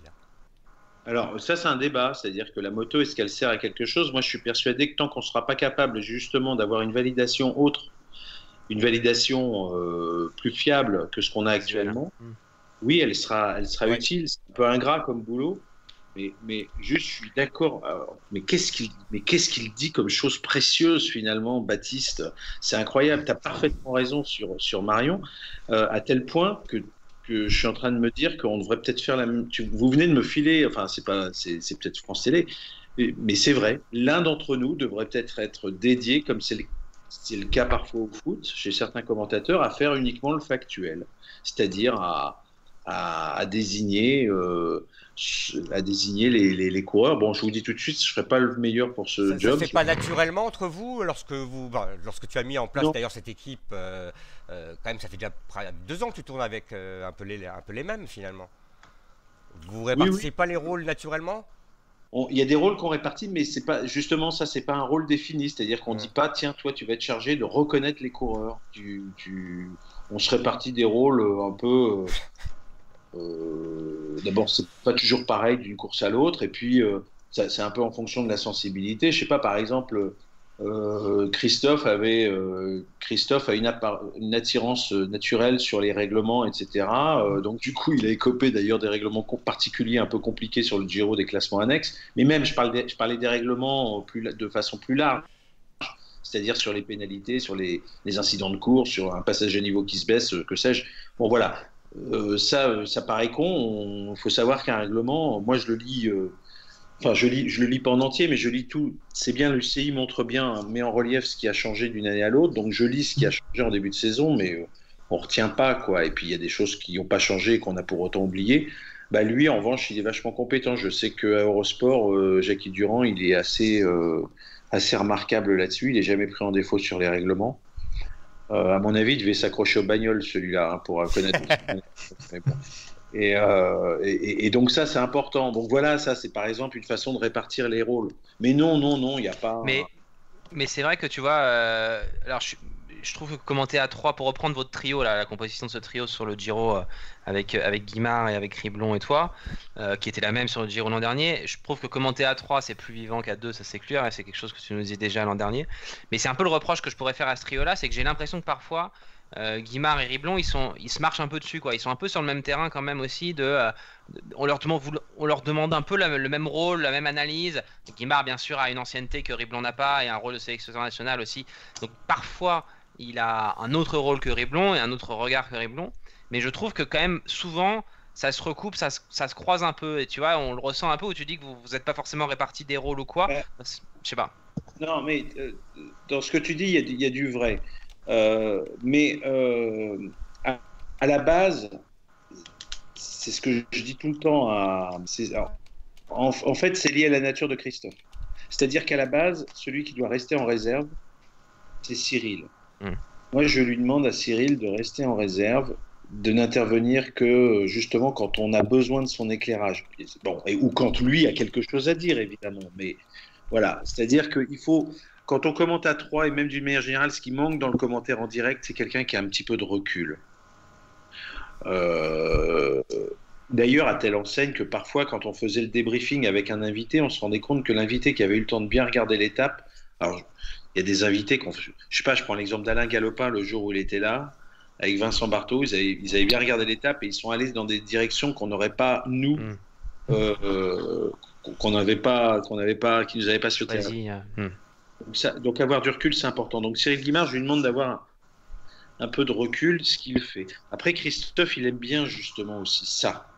Mais ça, c'est pas qu'on lui a demandé, c'est sa nature. C'est-à-dire de temps en temps, il a besoin lui aussi de se poser et de réfléchir, parce que cette année, il avait envie d'intervenir de façon très pertinente, ce qui est tout à son honneur. Et du coup, le, le, le mec qui meublait, qui etc. Bah, c'est- Alors, je suis en train d'essayer de me justifier parce que de toute façon, euh, ça servirait pas à grand chose. Mais, mais euh, non, mais je crois qu'il faut effectivement poser des équilibres qui sont pas toujours faciles à trouver parce qu'on a tous notre personnalité. Moi, je suis un grand bavard, mais euh, le pendant des grands bavards, c'est qu'à un moment, ils finissent par raconter des conneries. Et, et, euh, et à, co- à co- à contrario, enfin à l'opposé. il y a des gens qui ne sont pas des grands bavards, et de temps en temps, on aimerait bien quand même qu'ils nous en disent un petit peu plus. Bon, après, tu es souvent le premier à le reconnaître quand tu, quand tu dis des conneries, hein, sur 6 heures de, de live des fois. euh. Il y avait plus d'étapes en intégralité cette année que l'année dernière? Alors cette année, on, ça s'est peut-être pas senti, mais on a fait beaucoup, on a fait plus d'heures d'antenne, ouais. Ouais. C'est-à-dire que cette année, c'était simple. On a un nouveau patron qui s'appelle Jérôme Saporito, euh, qui est arrivé euh, cet, euh, cet hiver, par un moment où il n'y avait pas de vélo, et, qui, et, que j'ai découvert donc au début de la saison cycliste, et qui a qui a pas changé radicalement les choses, mais qui avait un projet, qui le met en place, c'est avoir une. En gros, son point fort, j'ai l'impression, c'est la. Enfin, le truc sur lequel il veut agir, c'est la programmation. Et donc, il a dit une grille, ça doit être lisible. Et donc, il a dit, bah, le Giro, ça sera tous les jours de midi à 18h. Ah. Voire 18h20, parce que parfois on n'avait pas fini. Pour passer, pourquoi? Parce que l'équipe d'Estelle, c'est à 18h, voilà. Et puis, si on veut que les gens ils viennent tous les jours, c'est midi tous les jours. Bon, vous, savez bien que l'étape, elle commence pas forcément si elle est courte ou longue à la même heure. Donc, si elle commençait à 13h30, ben, on faisait midi 13h30 sans les images. Et on faisait un- un- une grosse présentation. Et donc, ça faisait tampon, en fait, notre plateau. Ce qui est très bien. hein. Enfin, moi, je trouve qu'on n'a jamais eu trop de problèmes pour meubler le truc. Mhm. Euh, Enfin, je sais pas, je sais pas, c'est pas à moi de le dire, ça, mais, mais euh, globalement, l'idée, en tout cas, de commencer tous les jours à midi, moi, je trouve que c'est, enfin, voilà, je trouve que c'est mon patron, donc je trouve que c'est très bien. Euh, T'as bien raison. Mais alors, du coup, ça faisait des, Mais c'était des- intéressant. des longues après-midi comme ça. Euh, L'une des questions qu'on me pose euh, sur le chat, ça c'est est-ce que du coup euh, Cyril Guimard en profitait à un certain moment pour faire vraiment une sieste durant les non, après-midi? ou, ou- ou il en plaisantait? En revanche, il râlait parce que ce qu'il faut savoir, c'est que Cyril, il, il fait la sieste tous les jours quand il bosse pas. Ah, Donc, ça, ça, a bousillé son, comment on coup, dit, oui. son, son rythme. Son cycle de sommeil. surtout voilà. quand il voyait certaines étapes où il aurait pu effectivement faire la sieste.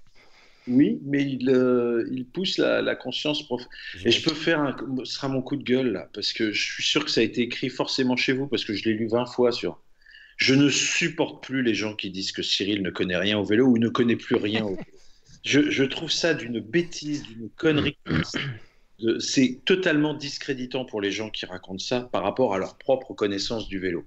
Que de temps en temps, il insiste un peu trop sur un point et que ça en devienne obsessionnel, comme parfois le font certaines personnes plutôt âgées, euh, c'est possible.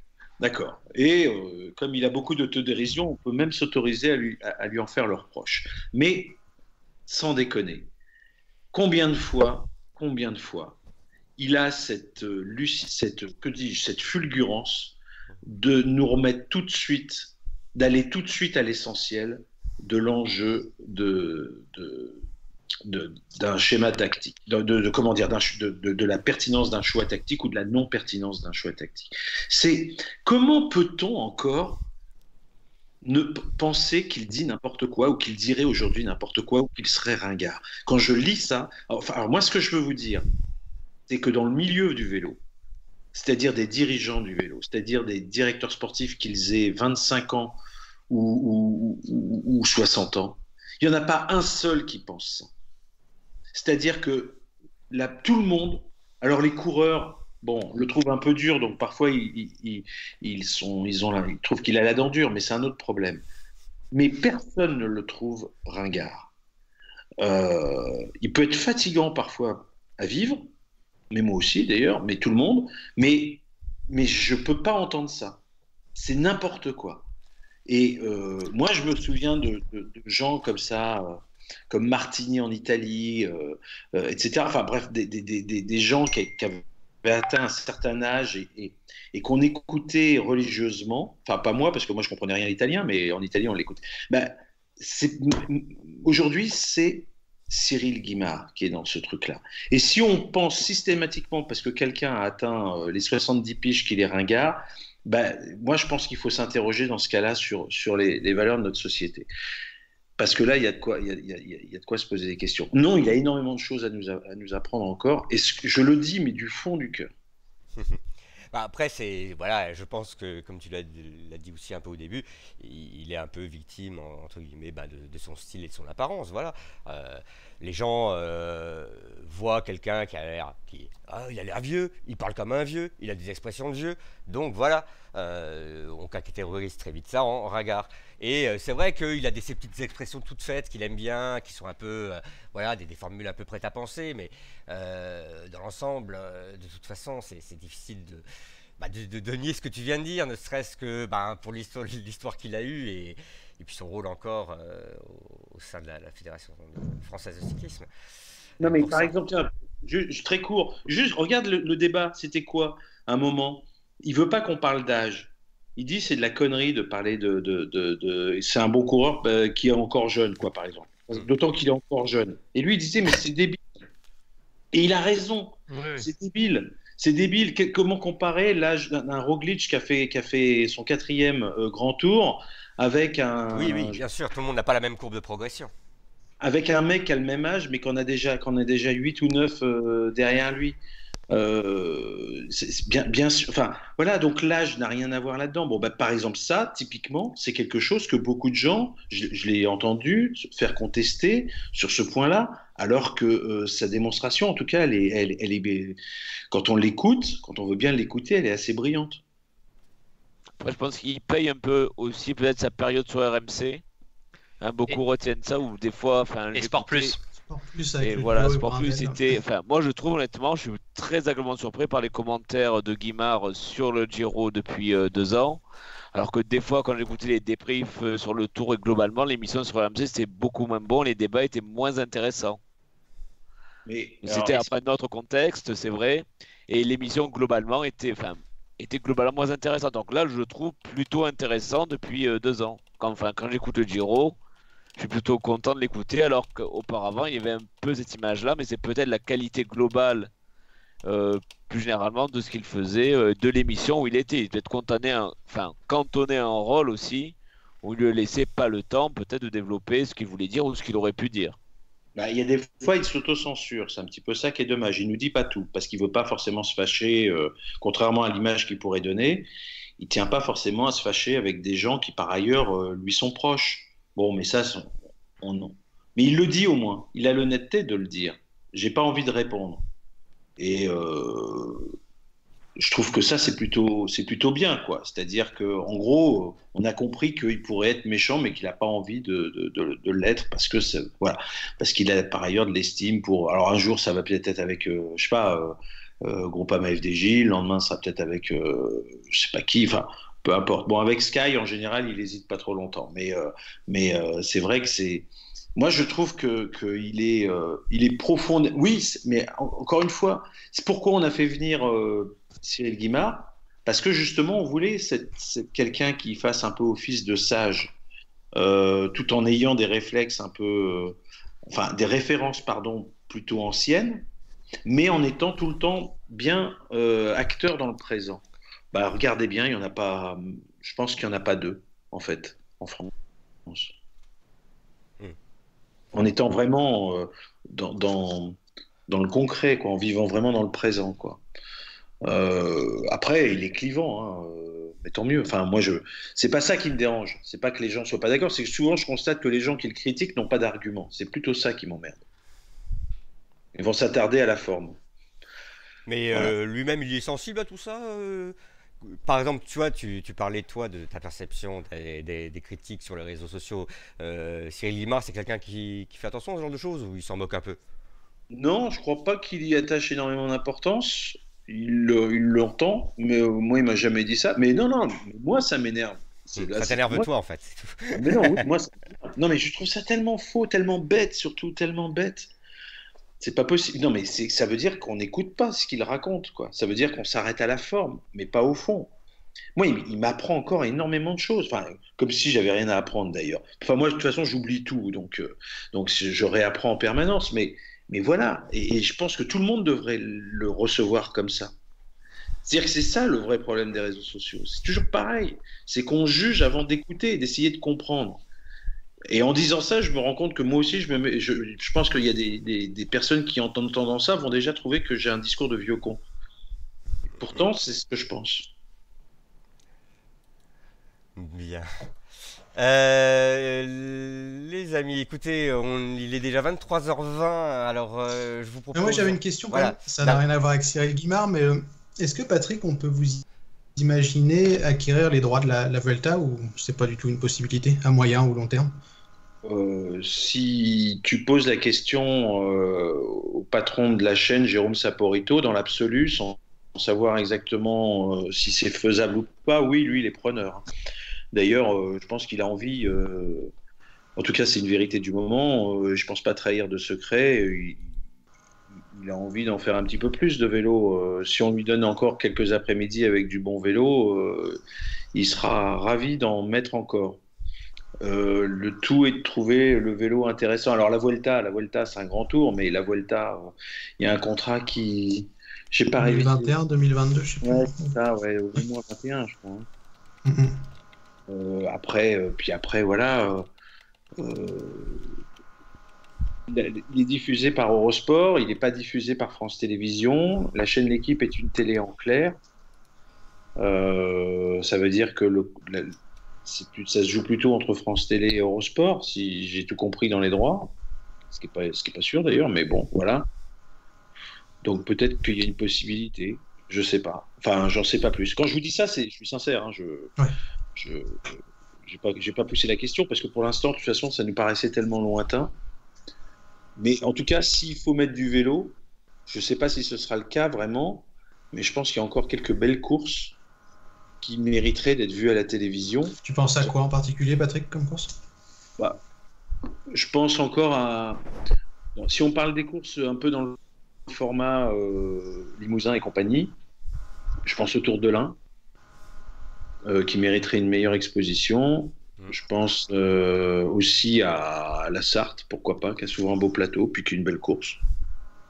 Qui ressemble pas mal au boucle de la Mayenne au final, avec un parcours un peu similaire, enfin dans les vers le mont des Avaloirs, hein. les Ouais. Souvent qui jouent. J'aimerais bien, j'aimerais bien que les 4 jours de Dunkerque soient plus pendant le Tour d'Italie aussi. Non, mais là, je, je fais ma commande au Père Noël. Là, hein, c'est pas. Attention, hein, c'est- c'est pas. Je sais bien qu'il y a des choses qui sont absolument pas réalistes, mais euh, je trouve que les 4 jours de Dunkerque. Alors que les 4 jours de Dunkerque, l'exposition, elle a pas, elle a pas grand-chose à envier. hein. Elle est déjà bien exposée cette course quand même. Ouais. Euh, donc c'est peut-être pas celle-là. J'aimerais tellement qu'il y ait une grande course en Bretagne par étape. Alors, le Tour de Bretagne existe, mais une course euh, en classe 1, Qui passerait en point, ouais. et puis, euh, et puis je, je pense aujourd'hui qu'on, plutôt que de montrer une classique euh, chez les filles, moi j'aimerais bien qu'on monte une course par étape chez les filles parce que je l'ai pas vue, mais on me dit que ça a beaucoup changé et que l'enjeu justement des courses par étape est, peut-être plus prenant euh, pour ceux qui n'ont pas l'habitude de regarder du vélo féminin, donc j'en- fais partie. Et euh, en tout cas, ce que je sais, c'est qu'il y a eu beaucoup de choses qui ont avancé dans le bon sens. Enfin, qui ont avancé. je sais que le niveau a bien progressé, que. Enfin, je veux pas rentrer dans les détails parce que c'est question piège, ce truc-là, on est toujours en train de se justifier. Mhm. Mais en tout cas, il me semble qu'une course par étape féminine, ça aurait de la gueule à la télé et qu'on pourrait enfin franchir un cap. Me- ne- je suis pas en train de vous dire qu'il faut qu'il y ait un Tour de France. Je dis juste une course par étape qui ait de la gueule, qu'on monte un vrai feuilleton, qu'on monte du premier au dernier jour et qu'on prenne l'habitude de montrer tous les ans. J'aurais bien aimé que ce soit la route de France. Bon, c'est pas possible, c'est plus possible, mais, mais voilà, un peu dans ce format-là, quoi. Non, mais il y aura. Franchement, je serais étonné qu'on n'ait pas plus de vélos encore dans les, dans les mois et les années à venir. Ah bon, on a déjà de la chance, enfin, on l'a dit plusieurs fois, mais quand on repense à l'offre d'il y a ne serait-ce que 10 ans, enfin, C'est sûr. Ah, clair, on- c'est assez Ah oui, on peut que vous remercier et puis euh, on reconnaît qu'on est quand même assez chanceux. Euh, moi, j'avais une question euh, bah, qui, on va dire, euh, oui, c'est pas très évident sur moi qui la pose, mais comment ça se fait que l'équipe arrive à avoir autant de, de courses en, en Italie? Ah bah là, c'est pas très compliqué. C'est il y a un contrat. Euh, c'est un peu comme le contrat Tour de France dans lequel, euh, pour France Télévisions, il existe tout un, tout un, un lot de courses. D'accord. Donc là, c'est RCS qui vous donne le lot, c'est ça? Ouais, enfin, c'est le détenteur des droits qui va avec. Et euh, dans ce lot, il y a, il y a notamment cette fameuse. euh, il y a les courses que tout le monde connaît. Et puis, il y a aussi cette fameuse semaine euh, En qui est septembre. prévue de- de- du Tour de Lombardie, hein, avec le Tour d'Émilie, etc., les Vallées Varésines et compagnie. Auquel nous on est vachement attachés parce qu'on s'est rendu compte qu'il y avait un vrai public pour ça, qui n'est pas un public de passionnés, qui est un public tout court, qui est un public. euh, on en revient au paysage, hein, très bien filmé, parce que j'ai taillé, j'ai taillé tout à l'heure la réalisation. Enfin, faut reconnaître que l'Italie étant un beau pays, de toute façon, s'ils savent filmer les paysages, ça- enfin, ils savent très bien filmer les paysages, et ça, ça marche. Et euh, bref, c'est c'est très plaisant à regarder, quoi. Et ces courses-là, euh, bah, je sais que la rail n'était pas forcément hy- hyper chaude pour continuer à les retransmettre. Pour l'instant, c'est pas acté, mais j'espère vraiment qu'on continuera à les avoir et qu'on pourra les, les diffuser de notre côté aussi, quoi. En tout cas, nous, on est, on est très satisfait de, de ce produit. Ah oui, moi aussi. je Et dernier gros morceau, Patrick, euh, bah forcément le Tour de France, il y a des liens entre l'équipe et, et ASO. Est-ce que c'est possible de voir un jour basculer le, le tour sur l'équipe ou c'est pas du tout euh, une possibilité selon toi? Là, franchement, je suis Je pas. parle à long terme, hein, forcément, parce que Je peux parler comme mon nom, hein. c'est-à-dire que je c'est un mec, qui- c'est pas ma compétence, mais il me semble que France Télévisions a, a- a découragé tous les autres détenteurs de droits de reprendre euh, le Tour de France, à commencer par TF1. Euh, c'est devenu la course. De, voilà. Euh, je sais pas, là je fais juste un raisonnement. euh, je me dis que si. euh, comment dire Imagine, imagine t'es. Imagine, tu as un restaurant et tu as une épicerie.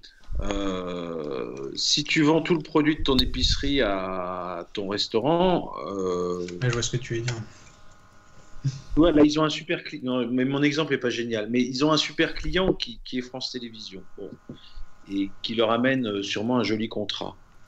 Euh, est la. Enfin, même si tu fais de la valeur ajoutée dans ton groupe, euh, j'en sais rien à vrai dire, mais je pense que ASO a sûrement son intérêt à, ce que le Tour de France soit vendu à, France Télévisions, tout en ayant à côté une chaîne de télévision qui va, euh, d'une certaine façon, valoriser le sport cycliste et pas spécialement le, le Tour de France.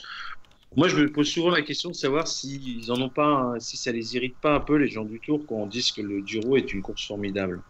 Mais en fait, si je pense qu'ils sont, j'en ai jamais parlé hein, avec, euh, avec qui que ce soit chez eux, mais, mais je pense que on- quelque part, on, on fait aimer le, le vélo au- en dehors du Tour de France et du coup, bah, on fait peut-être aimer le vélo à des gens qui ne l'aimaient pas et qui demain euh, s'intéresseront Ils aussi. regarderont le tour, ouais.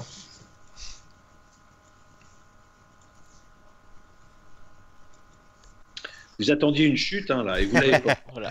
Ouais. C'est Charles, c'est Charles qui t'a coupé la chic. Baptiste a toujours raison, il est ennuyeux. Bien. Baptiste, la chute alors? Comment? Ouais, toi qui fais ton malin, Baptiste, fais la chute. Une chute alors à, cet- à cet entretien. euh, Mais je crois que tout est dit, on a dépassé. Moi, alors il faut que tu saches que je suis euh, le maître du temps. Oui. dans cette Ouais, il nous fait chier à chaque fois, faut pas Ouais, dépasser la demi-heure. Nous sommes à deux heures d'émission, il est grand temps de se quitter, je crois. Quand j'ai dit à Baptiste que, euh, on putain. ferait- que l'émission ferait peut-être deux heures, il, il voulait pas me croire. Et je lui ai dit, mais attends, tu sais, t'as vu inviter Voilà, notre je sais invité que vous êtes capable de tout et surtout du pire, donc j'y croyais. Non, mais attends, tu, tu- tu connais notre invité un minimum, donc tu savais très bien que ça n'allait pas durer, comment dire, une heure, c'était pas possible. Euh, moi j'avais une dernière question du, du- du live de chat pour, euh, pour clore euh, l'émission, une, que- une- une question qui te concerne peut-être un peu aussi indirectement Charles. Euh, tu, Qu'est-ce que j'ai fait moi merde non mais non mais tu vas vite comprendre. Euh, Il y a une dernière personne de, de ton équipe, je Ah, crois non. que tu n'as pas mentionné encore, euh, bizarrement. Euh, Allez, salaud. ça y est, il, me voit venir. Euh, Patrick, c'est euh, Claire Biricogne, en fait, quel était vraiment son, son rôle dans le dans l'organigramme du coup? Alors, attends. Alors, déjà, là, en gros, j'ai pas trop compris la subtilité avec Charles, mais en tout cas, moi, ce que je me rends compte, c'est que j'ai pas parlé de Claire et que pourvu qu'elle ne regarde pas le truc, parce que sinon elle va m'en vouloir, parce que c'est vrai que j'ai pas fait, j'ai pas cherché à parler de tout le monde en fait, mais il se trouve qu'on a parlé de Cédric pour une raison précise, de Oui, Christophe et de. Cyril aussi. Bon, bref. euh, pour, pour moi, ce qui est sûr, c'est que je pense que euh, euh, le vélo incarné par une personne, un commentateur euh, sur une chaîne qui a autant de vélos, euh, n'a pas de sens. Claire, elle, elle fait beaucoup de choses, c'est-à-dire qu'elle est Claire aujourd'hui, elle va beaucoup plus sur le terrain que moi. Du coup, elle connaît beaucoup mieux les coureurs que moi. Elle a beaucoup plus d'histoires à raconter que moi sur les coureurs. Euh, et, donc, je pense que Claire, elle capitalise beaucoup pour l'avenir. Euh, qu'elle fasse du commentaire ou qu'elle continue à faire ce qu'elle fait, parce qu'elle alterne entre les deux, hein, mais elle fait, un peu, elle fait un peu tout. Alors, après, c'est un peu la même chose pour tout le monde. Moi, j'aimerais, je, crois que l'année dernière, je vous avais dit, j'aimerais pas qu'on me ressorte mes commentaires d'il y a 20 ans. Hein. Euh, euh, parfois, il y a des gens, il y en a un qui, m'a écrit ça aussi, sympa, avec, en, en, taguant, je crois d'ailleurs, mon patron. Euh, en disant que chasser, c'était quand même mieux il y a 20 ans. Eh ben, je ne crois pas, moi. Mais euh, je dis pas que je, suis je me suis bonifié, mais je pense qu'il y a 20 ans, c'était pas terrible déjà. Donc, euh, il y a peut-être des moments où on est bon et des moments où on est mauvais. moi, c'est comme ça que je le vois. Et ce que je vois en clair, c'est quelqu'un surtout qui est jeune, un peu comme Marion Rousse. C'est quelqu'un qui est jeune. Parfois, je lui trouve, je trouve que euh, je me dis, moi, je dirais pas ça parce que, parce que voilà, j'ai un peu de bouteille. Donc, c'est là nos désaccords, en fait. Nos désaccords, ils sont surtout là. C'est-à-dire que euh, je regarde le vélo comme quelqu'un qui a déjà vu passer trop de trains. Et elle euh, a. Alors, c'est pas de la naïveté, c'est juste de, une certaine forme de, Oui, voilà, on peut dire ça. Et, et je sais que elle va gagner en, vieillissant, mais elle va aussi perdre cette, euh, cette spontanéité, enfin cette fraîcheur, appelez ça comme vous voulez. Donc voilà, euh, si vous attendiez que je vous dise je la trouve bien ou pas bien en commentaire, vous allez être déçu parce que, juste, encore une fois, moi je. je... C'était pas l'idée. Hein. Moi je t'avais vraiment demandé sur, plus, euh, sur, son, sur son rôle, on va dire, dans, au milieu de tout ça, parce que c'est vrai que ça fait déjà beaucoup de monde finalement qui se retrouve dans cet organigramme autour du Giro. Ça fait quand même pas mal de monde à gérer. Je crois, attends, juste un truc, je crois en la complicité. C'est-à-dire que quand Claire, je l'écoute avec. Euh, parce qu'on n'a pas parlé de Nicolas Pertu aussi, mais voilà, quand Claire euh, parfois, j'ai trouvé que Claire avait trouvé une certaine complicité avec Nicolas Pertuis. Euh, euh, bon, moi, c'est ce que je pense quand j'écoute. Euh, après, et puis aussi, je me dis parfois, putain, ah là, ils lui font pas un cadeau quand même, Claire. Lui demander de venir commenter la nuit le Tour de l'Utah ou je sais pas quoi, ah. une course chiante comme la mort, alors que moi, je suis en vacances. Enfin, ça, ça n'a rien à voir, on s'en fout, c'est pas le sujet. mais non, mais voilà, il y a des courses c'est pas pas facile d'être intéressant euh, sur certaines courses. Donc, euh, je me dis que elle se fait un peu l'écro pour, euh, les années à venir. Voilà. Ah, c'est vrai qu'il y a des courses qui sont pas toujours intéressantes, mais il y a un commentateur qui a commencé, non, il a commencé l'an dernier, puis je, l'aime beaucoup, donc en plus je vais me permettre de dire un mot sur lui, c'est Nicolas Locke. Je trouve qu'il est vraiment super intéressant dans ses commentaires, pareil, super factuel, posé et tout. Enfin, je trouve qu'il apporte énormément. J'espère qu'on le verra un peu plus souvent commenter quand, quand t'es pas dispo. Encore quelqu'un qui est super complet, quoi. C'est-à-dire qu'il est capable. Et qui fait des documentaires aussi géniaux d'ailleurs. Je vous recommande, je vous recommande d'aller voir la vidéo. Alors, tant pis, je fais du, je fais du, de, comment dire, c'est du copinage. C'est pas très correct, oui, du copinage tout le monde sait que j'ai une boîte qui s'appelle Velob, c'est qu'on fait les vidéos de, de, bosse pour des, organisateurs et des, équipes, et surtout pour euh, Groupama FDJ en ce qui concerne les équipes. Là, j'ai vu cet après-midi la vidéo qui sort, un hommage rendu par Madio à Thibaut Pinot. Donc dit comme ça, ça a l'air assez banal, mais sérieux, j'ai vu le truc, je me suis dit putain, mais je me suis dit, mais Thibaut Pinot, c'est pas possible qu'il prenne pas son téléphone pour dire à, à Marc, mais waouh parce qu'il en parle avec des mots. On n'est pas dans le Marc Madio habituel en plus. Et bon, bref, c'est Nicolas Lotte qui l'a fait, cette vidéo. Euh, et, il est capable d'aller retenir, voilà, de parler pendant deux heures comme on l'a fait là ce soir. Et lui va être capable d'aller sortir, d'aller mettre bout à bout trois, quatre trucs super forts. Et ça marche, quoi. C'est-à-dire que bah ouais, je sais pas si on chiale, mais en tout cas, on est, on est, on est vachement ému, quoi. On est, et on se dit, euh, voilà pourquoi j'aime Thibaut Pinot, par exemple, puisque c'est une vidéo qui est destinée aux fans de Thibaut Pinot. Bon, bah voilà, c'est, bah, Nico, il sait faire ça aussi. Oui, parce que pour continuer sur la pub, moi je vous conseille le dernier docu qu'ils ont fait, La bordure sur Rebelline, il est mm. vraiment, vraiment sympa. Alors que franchement, Rebelline, hein, à la base. Ah, je, trouve que sa longévité quand même euh, mérite le respect. Après, on peut. Ouais, ouais, ouais. ne parlons pas d'âge, Max. On peut trouver. Oui, ah, si, on peut en parler justement là quand même en l'occurrence, c'est que voilà, faut avoir envie de, se- de continuer à se faire mal sur des courses mineures euh, pour trois fois rien, alors que en plus, euh, il avait connu euh, quand même d'autres choses avant, quoi. Voilà, il y, y a plein d'autres qui auraient arrêté. Ça, ça montre quand même que, bah, au moins, il aime ça. Ne, ne faisons pas comme Révéline et sachons arrêter. Exactement, au bon moment. Quel, mais quel, mais sens de la transition, Baptiste? Quel sens de la transition? Bon, ah bah écoute, euh, on on va rebondir là-dessus, donc et en profiter à ce moment-là pour euh, effectivement euh, souhaiter une bonne fin de soirée à tous nos auditeurs. Et ben voilà, merci à tous de nous avoir suivis, merci encore. hein, C'était ben, un peu long, comme on l'avait plus ou moins euh, euh, deviné. hein, on avait beaucoup de choses à, à- à C'est dire. Baptiste qui a pas arrêté de parler, c'est pour Voilà, c'est surtout à cause de lui, exactement. Et il y a Euh. pire que moi, hein. on l'a invité ce soir. hein. Oui, oui. Non, bah, Bon, rigoles, bah, maître du temps, alors. Merci encore euh, Patrick. euh, donc merci à Patrick Chassé pour sa disponibilité. Merci beaucoup hein, pour euh, tout ce temps que tu as pu nous consacrer et les questions euh, auxquelles tu as bien voulu répondre. Euh, bah, J'espère qu'on aura l'occasion de refaire ça encore euh, ben, une autre fois, peut-être l'année prochaine après le prochain Giro, qui sait. Bah, écoute, avec plaisir, hein, je te dis, c'était un bon moment. Oui, un peu long, effectivement, mais bon. Oui, oui. bah, c'est c'est c'est comme ça. hein. On, on avait on avait prévenu de toute façon. Et euh, pour ce qui est des, gens qui voudront réécouter l'émission plus tard, eh ils, peuvent toujours le faire en, plusieurs fois. Mais je les conseille de toute façon, je leur conseille d'aller jusqu'au bout parce que euh, c'était la deuxième partie où nous posions les questions à Patrick Chassé directement. Voilà, merci à tous de nous avoir suivis. N'hésitez pas à laisser commentaires, pouces bleus. Et on se retrouve très bientôt pour un épi- nouvel épisode des commissaires de course. Eh bien, d'ici là, euh, prenez tous bien soin de vous et à très bientôt. Au revoir. Au revoir. Salut Salut, au revoir. Au revoir.